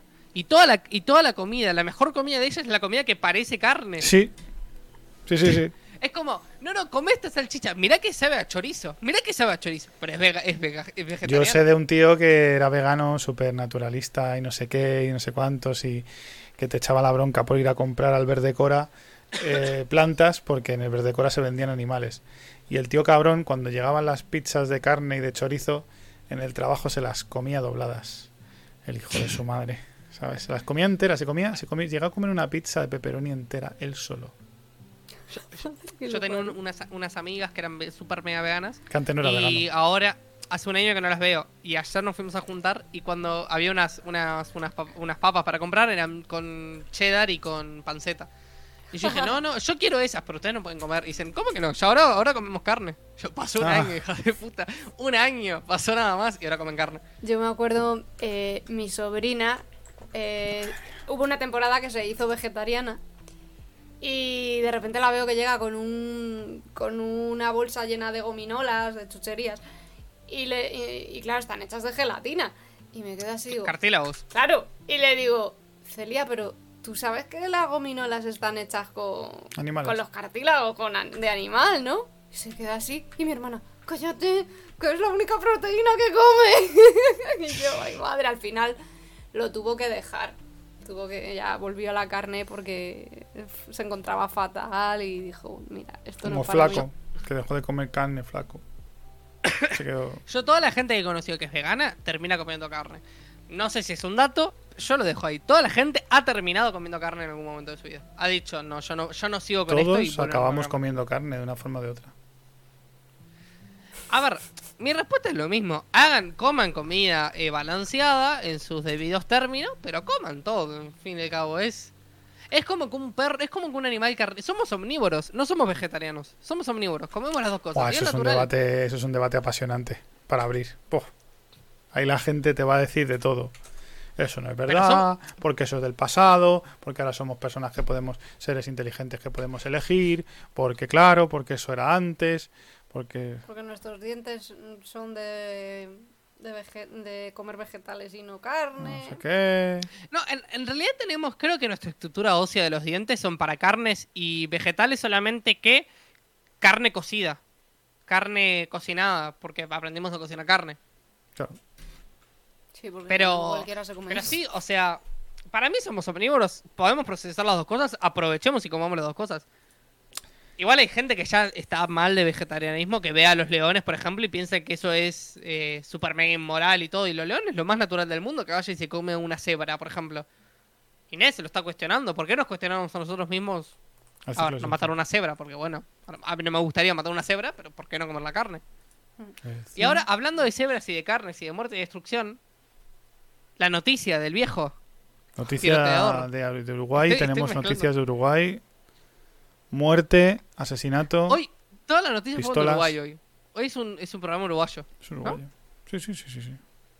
Hoy, bueno, un señor anciano, 68, 67 años creo que era, salió de su casa, una mañana, a las 3 de la mañana, vio una sombra en el techo y le pegó tres tiros.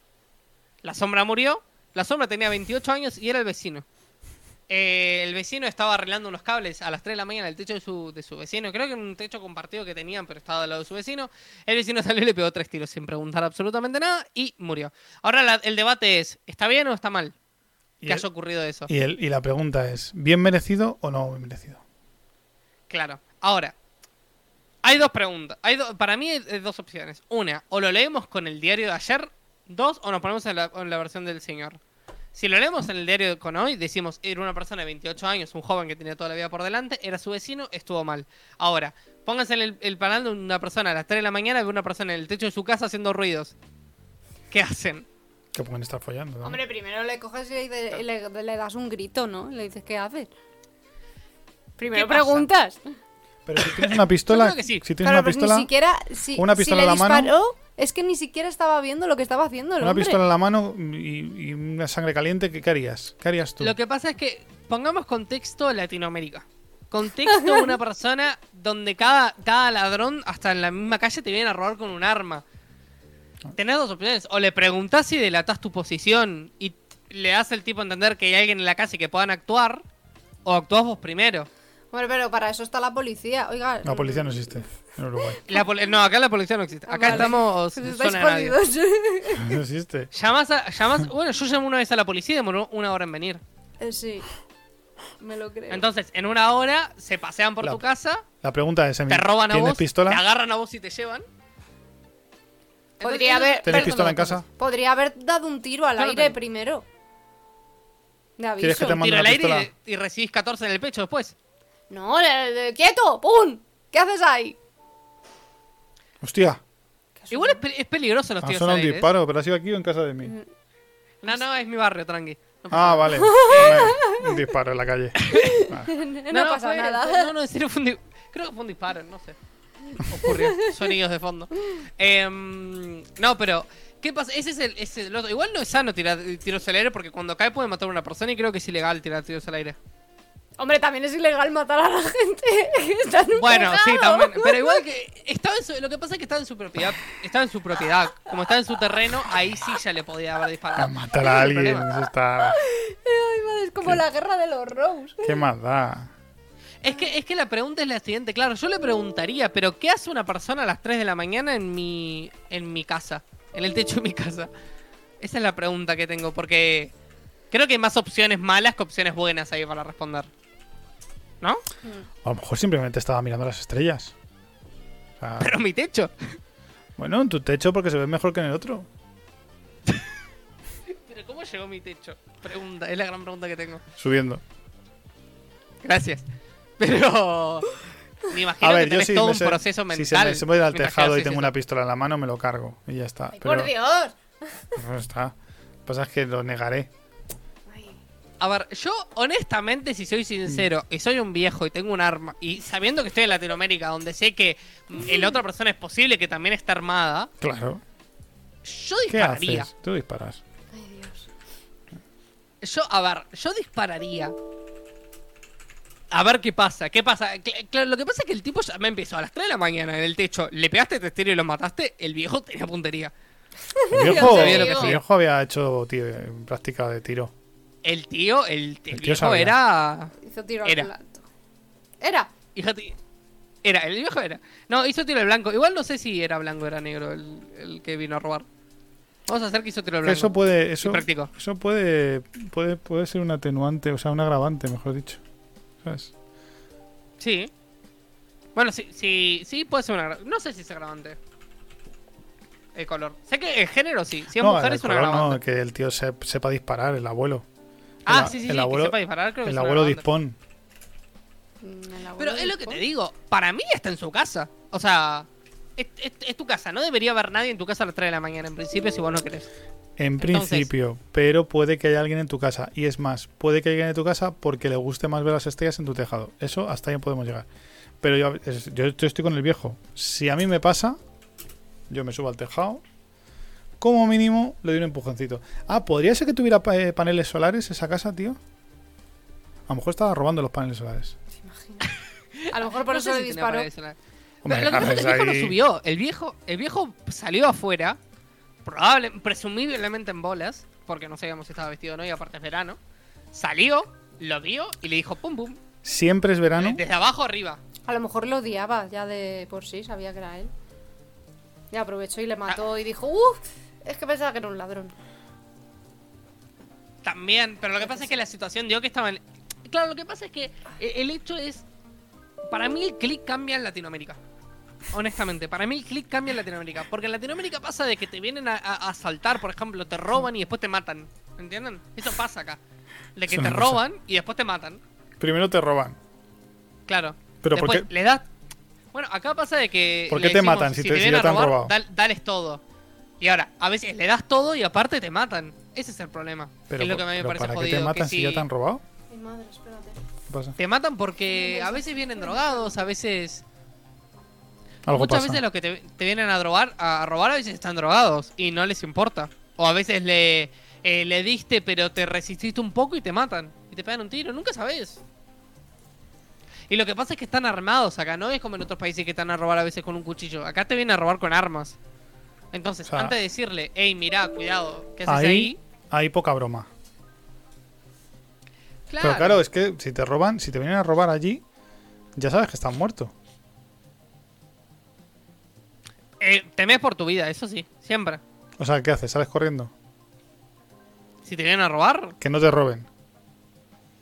No, no, no, acá no. Si te vienen a robar, si Te alguien matan. tomó la decisión de robarte, la opción nunca es mm, que no me roben. La opción es dale todo lo que tengas Pero si le das todo y te roban, te matan. Pero tenés menos posibilidades que te maten si le das todo. Por eso te digo que es mejor salir corriendo. No, porque te, te, te persiguen. Pero vamos a ver, Emi, si viene un ladrón y te va a matar si te roba, entonces tendrás que correr. Porque sabes que cuando No, te pero robe si te le mata. das el dinero tenés menos posibilidades de que te mate. Ya, te puede pero- matar. pero- ya, igual. pero no, no, no, no, no, no nos quitamos la posibilidad. O sea, que- macho, cada vez que hablamos de esto me da menos ganas de irme a ver, eh, a ver Latinoamérica. Ya estamos.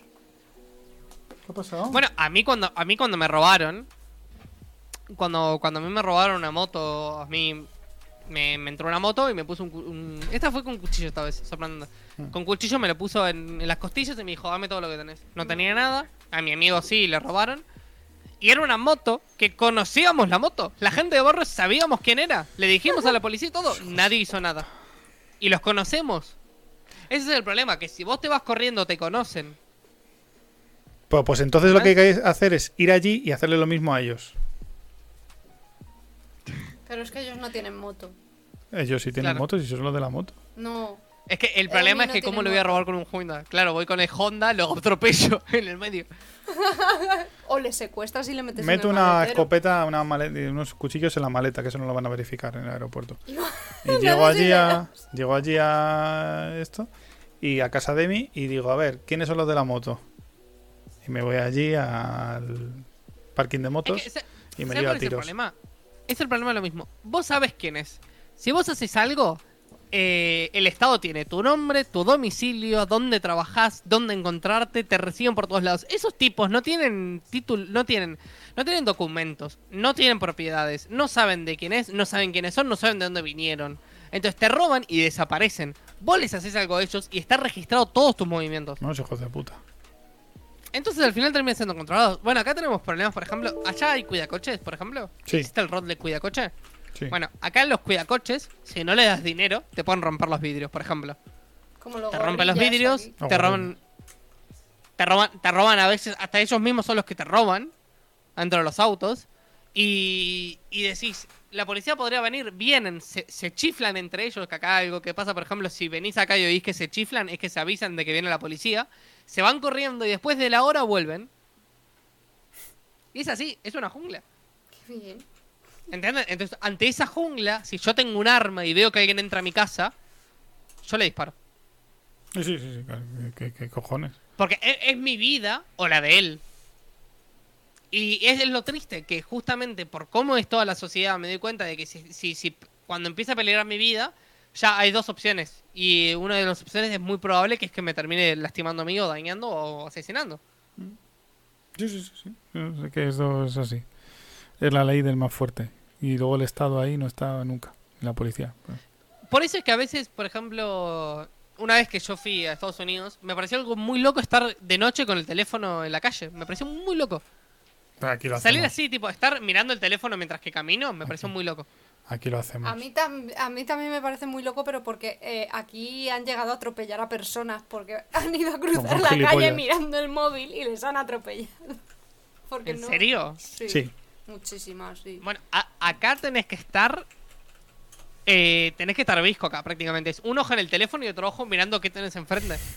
¿Nunca vieron el chiste de que te piden la hora, por ejemplo? ¿Cuál? Acá va alguien y te dice, ¿qué hora es? Sacás el teléfono para ver la hora, Ah. ya no Sí. tenés teléfono. Pero eso pasaba No, aquí, eso pasaba mucho en aquí en España en los años 80, 90. Eso pasaba, eso pasaba así. Que decían, no, no, nunca le des la hora a nadie, nunca... Porque claro, Claro. justo justo te pasaba te pasaba eso. el reloj. Sí, lo que pillasen, o, o, o yo que sé, o, o algo que supieran que ibas a tener en la, en la cartera para que la sacaras, Hmm. o cualquier cosa, o pedirte un euro y eh, sacar la cartera y robarte. Eso se hacía mucho antes. Afortunadamente ya no, no sé, no sé si, sabes, muchas veces hablamos de no de que el país está mal y tal, y es cierto que el primer signo de que el país está mal es, es, es, es históricamente eso, los robos.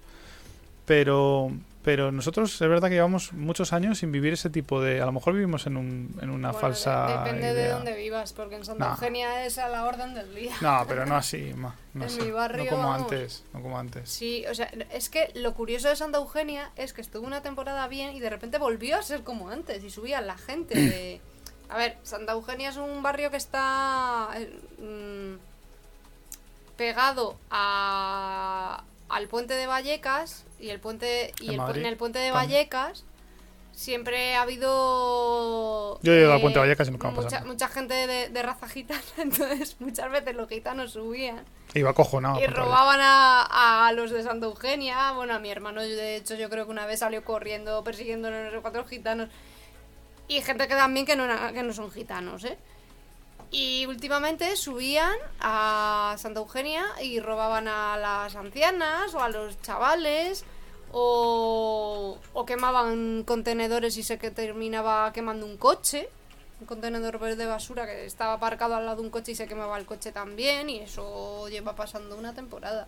Ahora a lo mejor, no- bueno, no sé, porque ya no estoy metida, ya no veo tanto el grupo de Facebook, pero en el grupo siempre lo contaban. Cuidado porque hay unos chavales que están haciendo esto, esto y...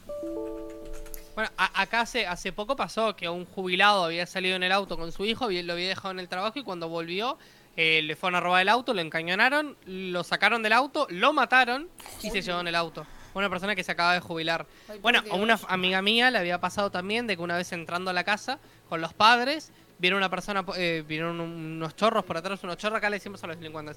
Vinieron por atrás, los encañonaron, los metieron para dentro de la casa y les estaban pidiendo dónde estaba el dinero de la casa para robarles. Cuando estaban entrando el auto, que abrieron el garage y todo eso, les, les robaron y, y se les llevaron el auto. Joder.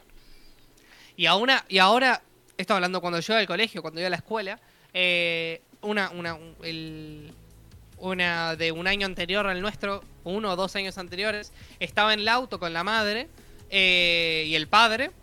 No, sí, estaba con la madre y el padre, sí, creo que estaba con... No, con la madre estaba, perdón, el padre estaba dentro de la casa. Eh, la madre y él habían llegado, había dejado el auto para abrir el portón, ¿viste? Del corredizo. Lo abrió y cuando estaba abriendo le fueron a robar el auto y la madre había trancado el auto. Entonces mataron a la madre, como no pudieron entrar al auto y se fueron a la mierda. Y el niño estaba dentro del auto. Ay, Y eso pasó a un compañero mío. Ese es el problema, de que acá los, los robos ya no son a un amigo de un amigo le pasó alguna vez. Acá es No. a gente que yo conozco le pasa. A mí me ha pasado. Y cosas violentas. Ese es el problema. Es heavy. y por eso es que, que me parece tan locura ver a veces eso, cosas eh, en España, por ejemplo, de que el- la criminalidad es tan baja y de que podés salir, del teléfono, podés salir con el teléfono afuera sin ningún problema. Tenés, salís y no tenés miedo que te pueda pasar algo. Bueno, por ejemplo, a veces pasa con las mujeres de que a veces tienen miedo de no volver a la casa y no es joda, porque a veces las raptan. Madre mía. Las raptan. Va una camioneta, las- se las llevan y después no les pasa nada a esas personas. No las encuentran más, la policía no anda, la justicia no anda. Joder.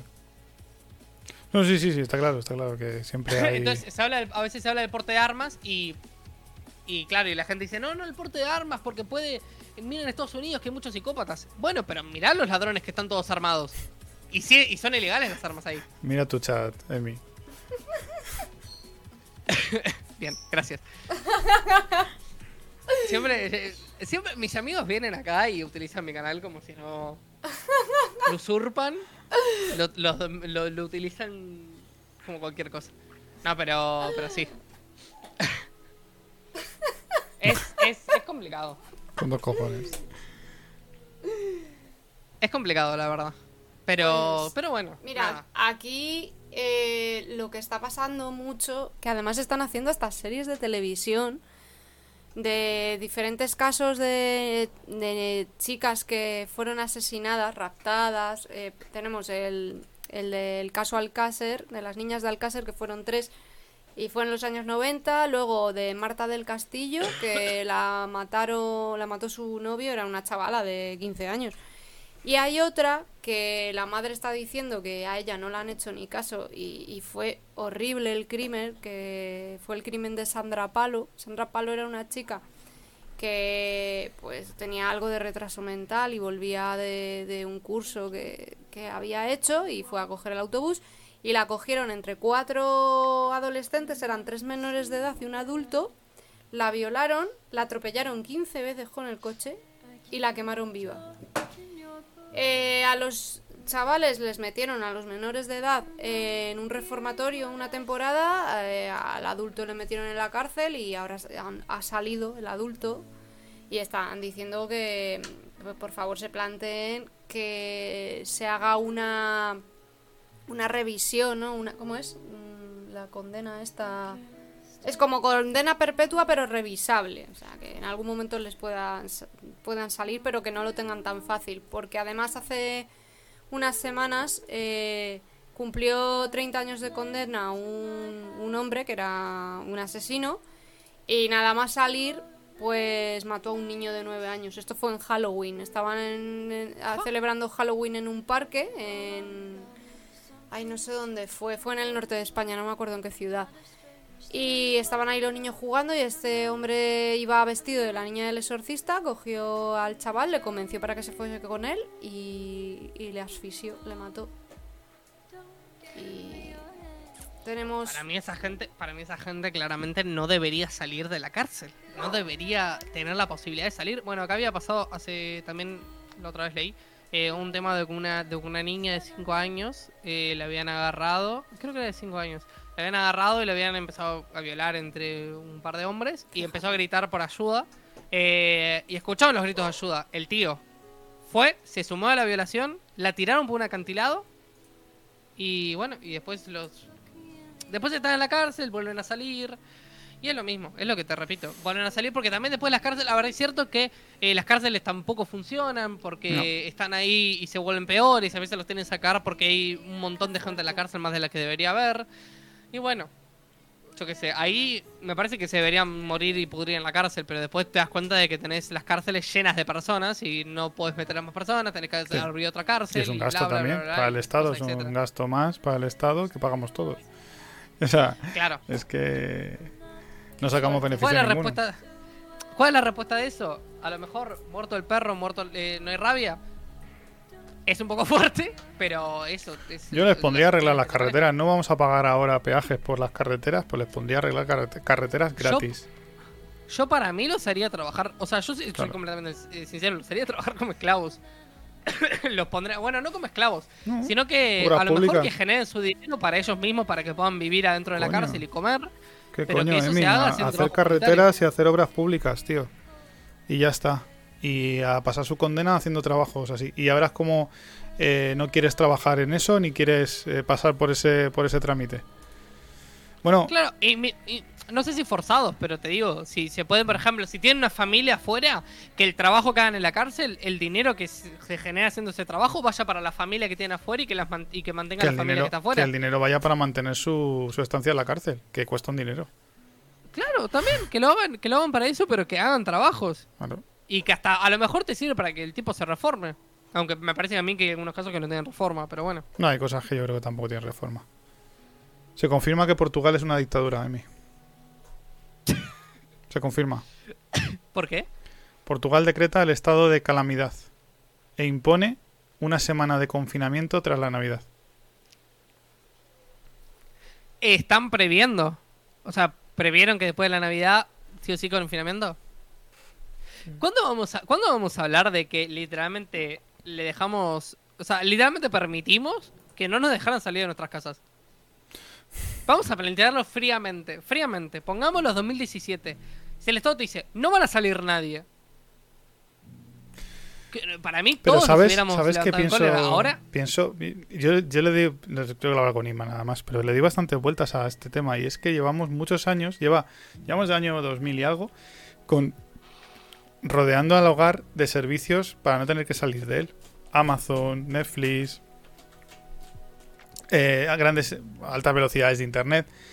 Y, Pornhub. Y eh, claro, ha sido perfecto porque ¿quién ha echado de menos? O sea, vale, sí, que ha habido mucha gente, nos hemos vuelto un poco locos algunos y tal. Pero vamos, que en resumidas cuentas, ¿quién ha echado de menos algo de fuera? Nadie, casi nadie. Porque tenía todo en casa. Si llega a pasar esto en el año 90 o en el 80, Nos volvemos locos. hostia, ¿sabes? Pero hoy en día no, hoy en día tenemos de todo en casa, es como un pequeño mundo, que lo cual es, lo cual es muy triste también. Y te lo digo yo que a mí me gusta la tecnología y que, pero muchas veces paso aquí, a veces paso días, en, o sea, te lo he dicho, te lo dije el otro día y ayer me pasó que, que Hugo quería hacer stream a las casi las 9 de la noche Y yo no daba para más porque había estado, eh, había empalmado el trabajo desde las 8 de la mañana, bueno, hasta las 7. Bueno, a las 7 sí. Empalma el trabajo, luego la pausa para comer, luego sigo trabajando y luego termino de trabajar y sigo haciendo mis cosas. Que al final se me dan las 10. Y estar aquí todo el día con el ordenador mm, cada vez es una cosa que, que, me echa más para atrás. Pero imagínate, ¿no? Eh, hubiese pasado esto en los años 90-80, no, no hubiésemos vuelto totalmente locos. Pero hoy en día, tal como están las mentes, ¿sabes? Que están muy mansas y somos... Pues no, no supuso... Solo, solo hubo que poner, como pasó en V de Vendetta, ¿no? Solo hubo que sacar un miedo, poner una cosa que nos diera mucho miedo, que viéramos muchos muertos.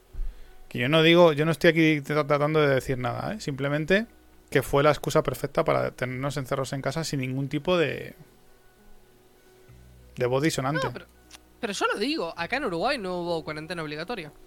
Hmm. Y no hubo una explosión de casos, no hubo una explosión de cosas. Es más, somos uno de los países que mejor trataron la pandemia en Latinoamérica. Y no hubo cuarentena obligatoria. Claro. Me parece una locura que haya un, que, que en un país no te dejen salir de tu casa y que te traigan a la policía enfrente. Sí, sí, por sí, eso. sí, sí, totalmente de acuerdo contigo. Y, y- y lo que te digo es que si te lo pones a pensar con retrospectiva, eh, decís, eh, no lo- esto es, es, es es- es distópico, eso está distópico. Sí. Que ocurra y que se vuelva para atrás y que se vuelva para adelante y que se vuelva para atrás.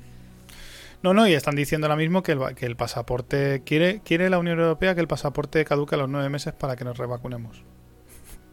Vamos a estar revacunándolos cada nueve meses. O sea, la broma hasta aquí ha estado graciosa. Pero, pero igual se vuelve un poco. No sé. Y, a ver, lo que pasa es que tenés el hecho de que. Querés sal... Yo, para, ho- honestamente, ¿qué querés que te diga? Si te soy completamente sincero, tenés o la opción de salvar a todos, salvamos a todos. Ahora, el mundo se va a la mierda. Eh, los precios van a subir, va a haber escasez de cosas, va a haber escasez en los mercados de todo tipo. O la otra es, dejamos que pase lo que naturalmente va a pasar. Vamos a vivir una, en un mundo a partir del año que viene donde las van a empezar a escasear cosas. O sea, nos vamos a ir haciendo la idea porque si no, si ya está pasando. Si nosotros hemos pedido máquinas, hemos pedido servidores y ya los proveedores no te dan, no te dan piezas hasta el año que viene, con suerte a principios. O sea, Sí, eh, Nvidia, Nvidia ya dijo que va a tener escasez de, por ejemplo, de gráficas hasta eh, todo el 2022. Sí, sí, no. Va a haber sí, escasez de esto, es- esto ha venido para quedarse y eh, yo me imagino, no sé, yo no, no creo que seamos, no creo que, que los que lle- los que manejan el mundo, como se suele decir, sean tan estúpidos. Yo creo que todo obedece pues, a una serie de cosas y de planes y de bueno, de cambios que vamos a ir que vamos a ir sufriendo y hay que adaptarse. Yo creo lo mejor, no sé que hoy estaba yo con algo en la cabeza, eh, no sé si ahora con, con puede ser. Em, creo que, el- que lo que hay que hacer es adaptarse al cambio. O sea, eh, es una de las mejores cosas que me regaló la compañía. La adaptación al cambio. Hay que adaptarse. O sea, no, uno no puede luchar a contracorriente con- contra algo que, que es que va a venir. Otra cosa es que no reivindiquemos nuestras... Yo sí que siempre estoy a favor de salir a, las calles a, pedir las cosas de manera, bueno, ordenada y adecuada. Que cada vez la gente pues lo hace menos y tiene menos interés. O sea, no, no digo que no haya que reivindicar, pero sí que hay que ser capaz de adaptarse. Hablamos de YouTube, cuando hablamos de cualquier cosa que cambia, ¿no? Pues hay que adaptarse. Y el mundo va a cambiar. Eh, porque es normal. No, hay, no hay tanto pan para todos. Es que esto de cambiar. ayer había, miraba una review que lo mejor que tiene YouTube, mm, una de las mejores cosas que nos ha traído YouTube, es que hay gente que compra cosas y las prueba. Entonces, no tienes ni siquiera que hacer tú el esfuerzo. Aunque tenemos Amazon, afortunadamente, y podemos devolver las cosas. Pero, te quiero decir, entras y te dice el tío, es que ¿quién no cambia de móvil? Dice, porque este móvil, el, el Xiaomi lo garantiza dos años en 100% de capacidad de la batería. Pero bueno, ¿quién no cambia al año y medio de móvil? Digo, hostia, tío. ¿En Yo, serio? ni yo. Sí, sí, sí, sí, sí, sí, sí, sí. O sea, bueno, es cada, más o menos es la media de cambio de móvil de la gente. ¡Hombre! Ernesto Martínez Quintana. Bienvenido. Pero, tío, vamos a ver cómo que cambias cada año y medio de móvil. Me encanta el comentario de ¿eh? También las etiquetas del directo. Shh, por supuesto. Las, las hemos puesto en el previo, de hecho. Todas, todas, todas completamente relevantes con lo que estamos hablando. Em, sí, a ver, Perdón. Lo que, lo que yo te, lo que, lo que yo creo eh, es que todos estos problemas que tenemos en cierta manera fueron.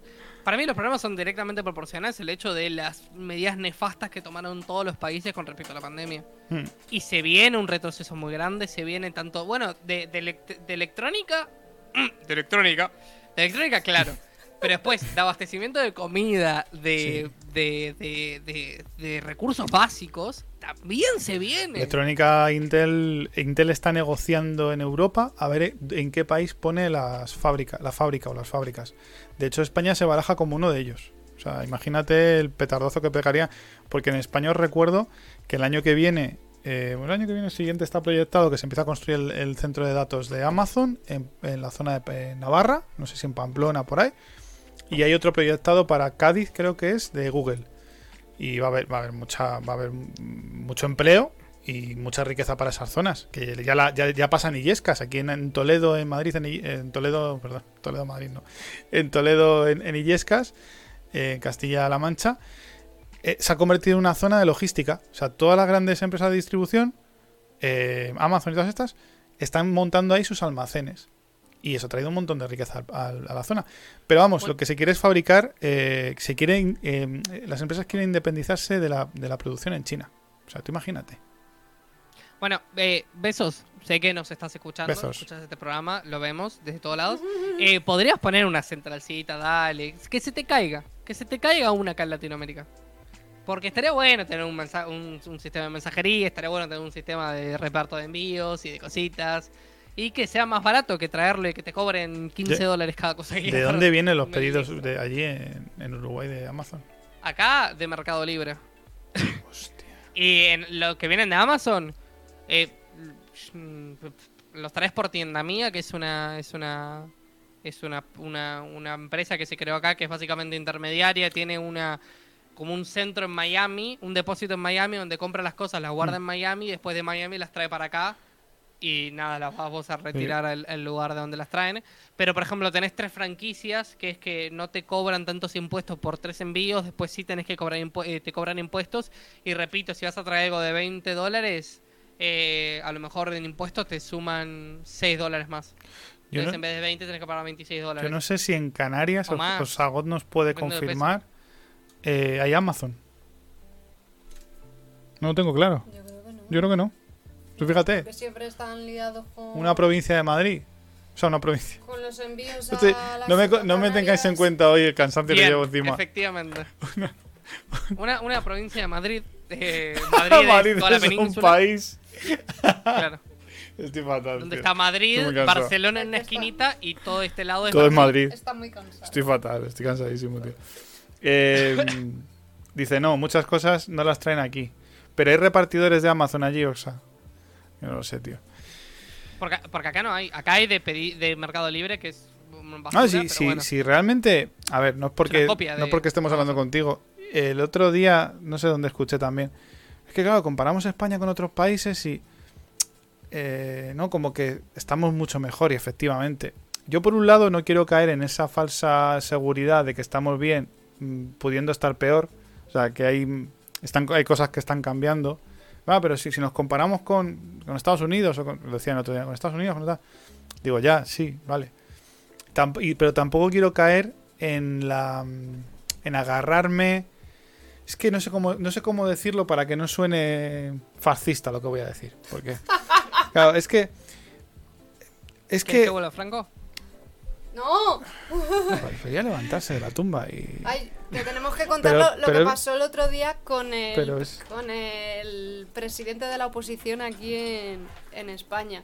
pero es que pero es que sí ahora lo contamos. pero es que es que veo a gente de izquierda que no hace más que llorar o sea eh, hostia también veo a gente de derecha haciendo el ridículo como le ha pasado Pablo Casado hace hace dos días pero coño vamos a no hay nadie normal o sea mi pregunta es no hay nadie normal en este país porque eh, Pablo Casado ¿Ustedes no tienen un presidente? ¿Ustedes no tienen un- una, una persona en política?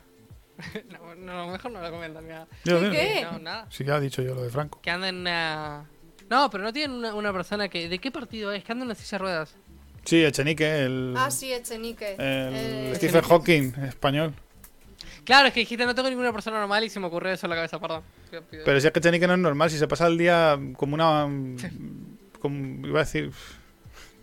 no sé, tío, como, como una Le habían rata. acusado de machistas, eh, la otra vez. Sí. No, aquí nos acusan de todo. Si nos escuchan solo hombres. Eh, bueno, sí.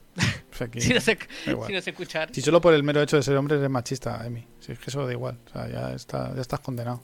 Estás condenado. Da igual. Lo que hagas. A mí casi me pegan unas feministas en una manifestación. O sea, que- o sea, no entiendo. No entiendo nada. A mí sí, ya no me dicen nada porque de última saco mi carta de que soy latino. ¿Y te cantan corazón bueno. latino? ¿Qué? Corazón latino, de De sangre caliente pegado a tu piel. ¿Esa de quién era? De Bisbal o de De Bustamante. Uno de estos, sí. Bien. Pasan el día escupiendo bilis. ¿Quién, quién escupe bilis? Qué cosa más rara. ¿El pues. Echenique? Ah, es que os algo no le cae bien. Es que están todo el día ahí discutiendo, tío. Y, y quién habla de cosas normales? Es que no hay nadie. Y cada día es que escucho menos a la gente. Y ahora, bueno, ahora bueno, está la Yolanda Díaz. bueno, ¿Pero él es diputado? Está. Está en las cortes, sí. Y tienen que bajar. O sea, está. Claro, Por eso es que las cortes necesitan escaleras, ¿vieron? claro, pero es que el tío se sienta abajo del todo. Pero tiene que bajar una escalera, ¿cómo hace? No, no, no, no, es que está abajo. No, se sienta abajo del todo para no bajar las escaleras. Ni subirlas. Está ahí su sillita. le cae mal, le cae mal a Gosajor. Le cae mal. le cae mal. Perdón, no nos podemos reír de esto. Está mal que nos riamos de No, esto. pero si él mismo se ríe de él, si se ríen de él, en, si, si le dicen lo mismo en, en la vida moderna. O sea que. Pero me hace mucha gracia porque, porque el que que es, ha sido toda la vida de izquierdas, ya no deja a nadie, no deja títeres eh, con cabeza. O sea, se mete con todo el mundo, se mete con todo el mundo, se mete con el presidente, eh, se mete con el otro, se mete. Claro, si es que tenemos un panorama ahora mismo que es normal, claro, ¿qué, qué, va a pasar en las siguientes elecciones? Pues, y están hablando de adelantarlas. Si ven que la cosa funciona, están hablando de, de adelantarlas. Y, de Suicidio. Ahora ya han aprobado los presupuestos, lo acabo de leer. Ya por fin de tanto de subir y bajar y discutir y llegar a pactos, ya han aprobado los presupuestos generales del Estado. Que eso yo siempre lo llamo el huevo Kinder. Porque te cuentan la mitad de lo que se aprueba en los presupuestos generales del Estado. Pero luego viene la sorpresa. En fin. Sí. Ah, no, pero ¿qué te iba a decir? Eh, te iba a decir algo, me olvidé. Poliamoroso. No, sí, a ver, no, no, no es que no se compara. O sea, creo que está bueno ver las virtudes que tiene cada país. Me parece que España tiene sus virtudes, Uruguay tiene sus virtudes, pero también, yo que sé, creo que en ámbitos generales hay, países que objetivamente están mejores que otros. Mm. Y no por eso significa que los problemas de uno sean menos importantes que los del otro, pero digo. Yo qué sé. Sí, yo a sí. veces veo, veo, veo a veces en Estados Unidos cuando se quejan de la inseguridad y los veo y digo, ¡ja! Si supieran. ¿Entienden? Por ejemplo, sé que una vez hace. No sé cuándo fue de que se hablaba de, por ejemplo, no, hay una crisis en Estados Unidos, estamos en crisis. Cuando la crisis es que las familias tengan dos autos por. Dos autos por familia. Muy mayo que somos Y acá la crisis es no puedes comer. Acá la crisis es Es verdad, puedes no- comer. nosotros somos ricos por tener dos. Tenemos dos coches, somos ricos, Emi. Uno él se cae a cachos y el otro tiene cuatro años, pero El mío tiene 10 somos años ricos. o más. No, claro, pero lo que yo digo es que acá, por ejemplo, tener un auto es tipo, tenés un auto. Sí, sí, claro, claro. Bueno, y aquí, y aquí lo que pasa es que a mí me llovió una herencia y a Isma pues le llovió también una... Yo me lo compré con la herencia de mi padre. tu también. padre. Y pa- para mí está además, para mí las herencias son lo mejor que hay. Honestamente, yo quiero a mi padre por la herencia. No, no, pero digo, Mira, para mí es lo mejor que Mira, hay. Isma, si me muero Y después quieren meter la mano en las herencias en los estados, eh. Cuidado con No, eso. quieren, no, meten, meten, meten mano. Aquí meten. meten mano, pero meten. vamos. O sea, incre- son unos hijos de puta. Es, Perdón, in- son es unos increíble la pasta que yo le pagué. O sea, y además lo pagué dos veces, porque pagué la herencia de mi abuela cuando la retiramos, pagué el Estado, pagué Hacienda y la venta de la casa de mi abuela. Vamos, me hice rico con la venta de la casa de mi abuela. Pero sí, sí, sí. Ahora dicen que quieren quitar los impuestos, lo que, lo que quieren poner, luego unos que dicen que lo quitan, otros que dicen que lo ponen. Pero al final eso es un ping-pong. Es un ping-pong. Me decía Osago que si montamos un partido, yo no me voy a meter con nadie. ¿Sabes lo que pasa? Que es que, no sé, A mí me gusta hablar de política, no me gusta hacer política. Es que, es que o sea, hacer política es meterse en un sitio a, a discutir con la gente, o sea, a hacer que discutes con la gente, jugándote los derechos de las personas que supuestamente gestionas y gobiernas. Si hay algo que privatizar, creo que lo voy a decir hasta la saciedad, es el propio, es el propio gobierno. Eso es lo que habría que privatizar. Es que para mí, para mí el problema de... Honestamente, yo veo la política y yo he participado, me muevo en...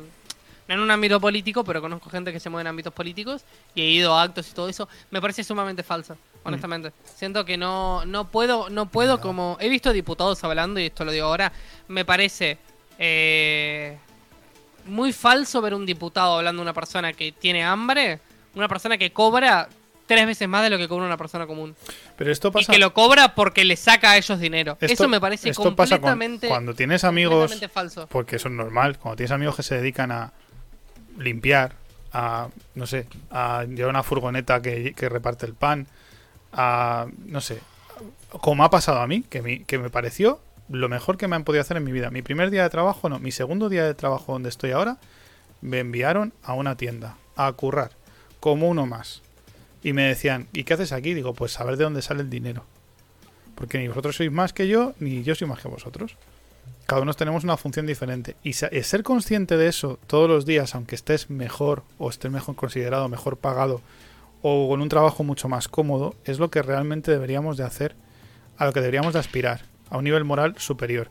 Y si la gente de este país que nos gobierna no es consciente de cómo viven la gente que gobierna, quizás deberían de estar en otro sitio.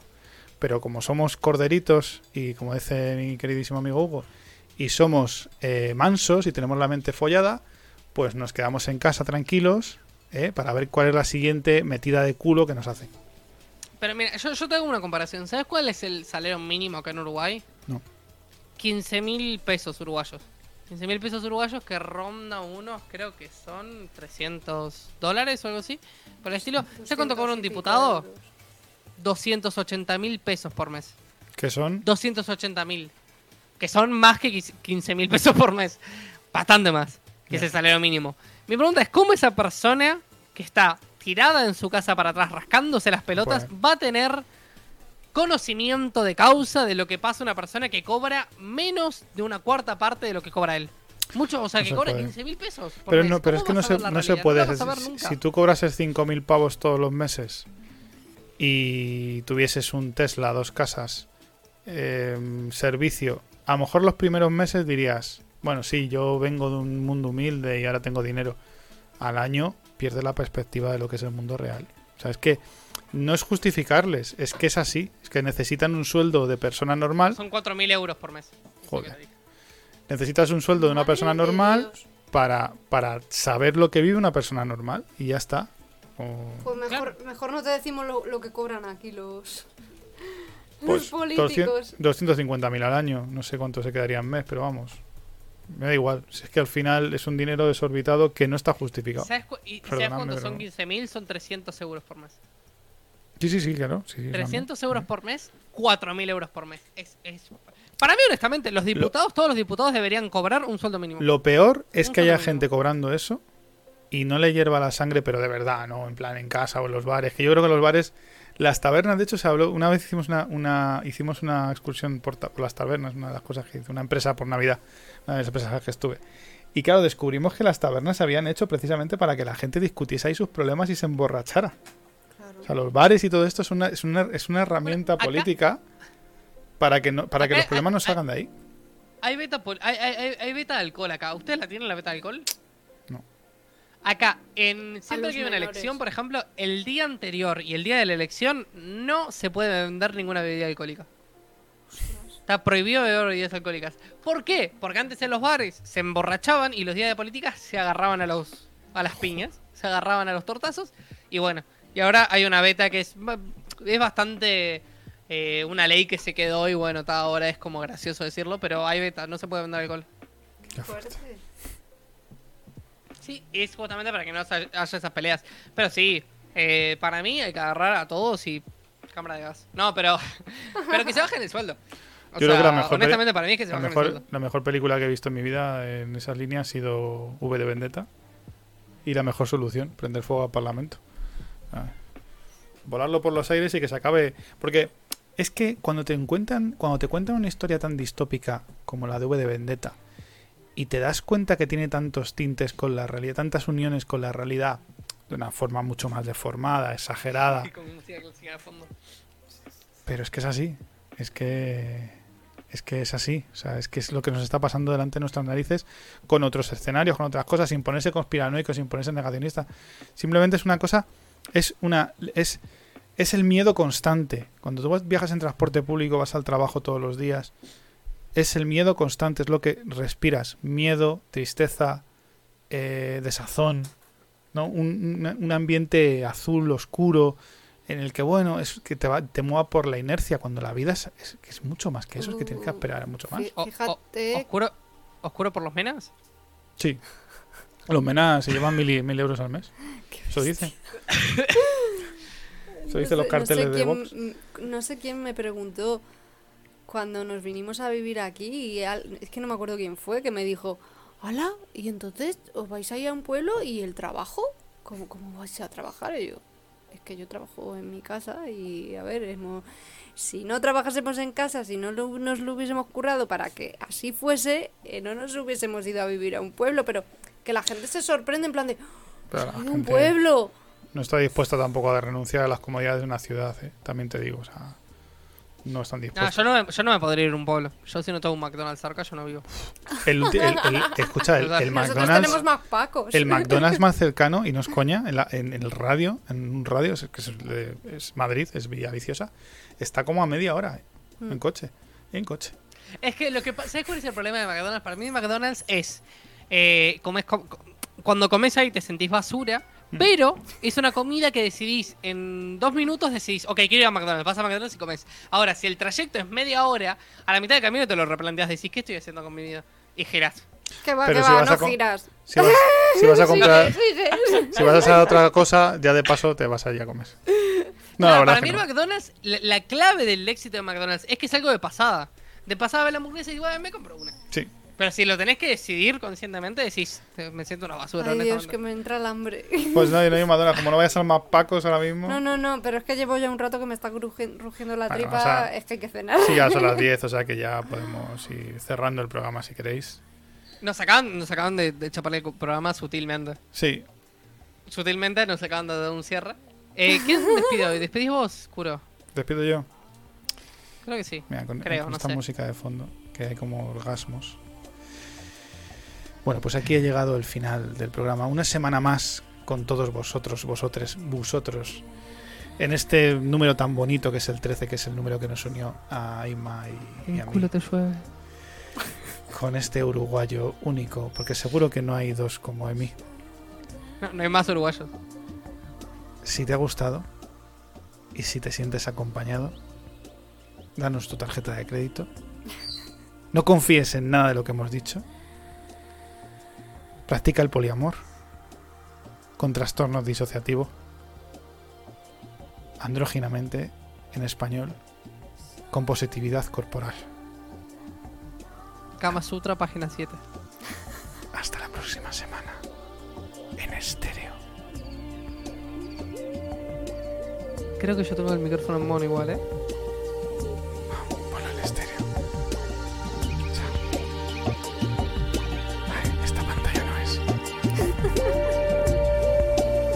Emérito.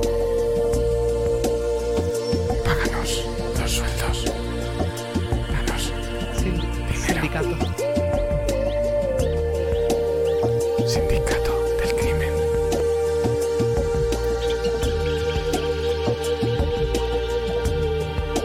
Hasta la próxima semana.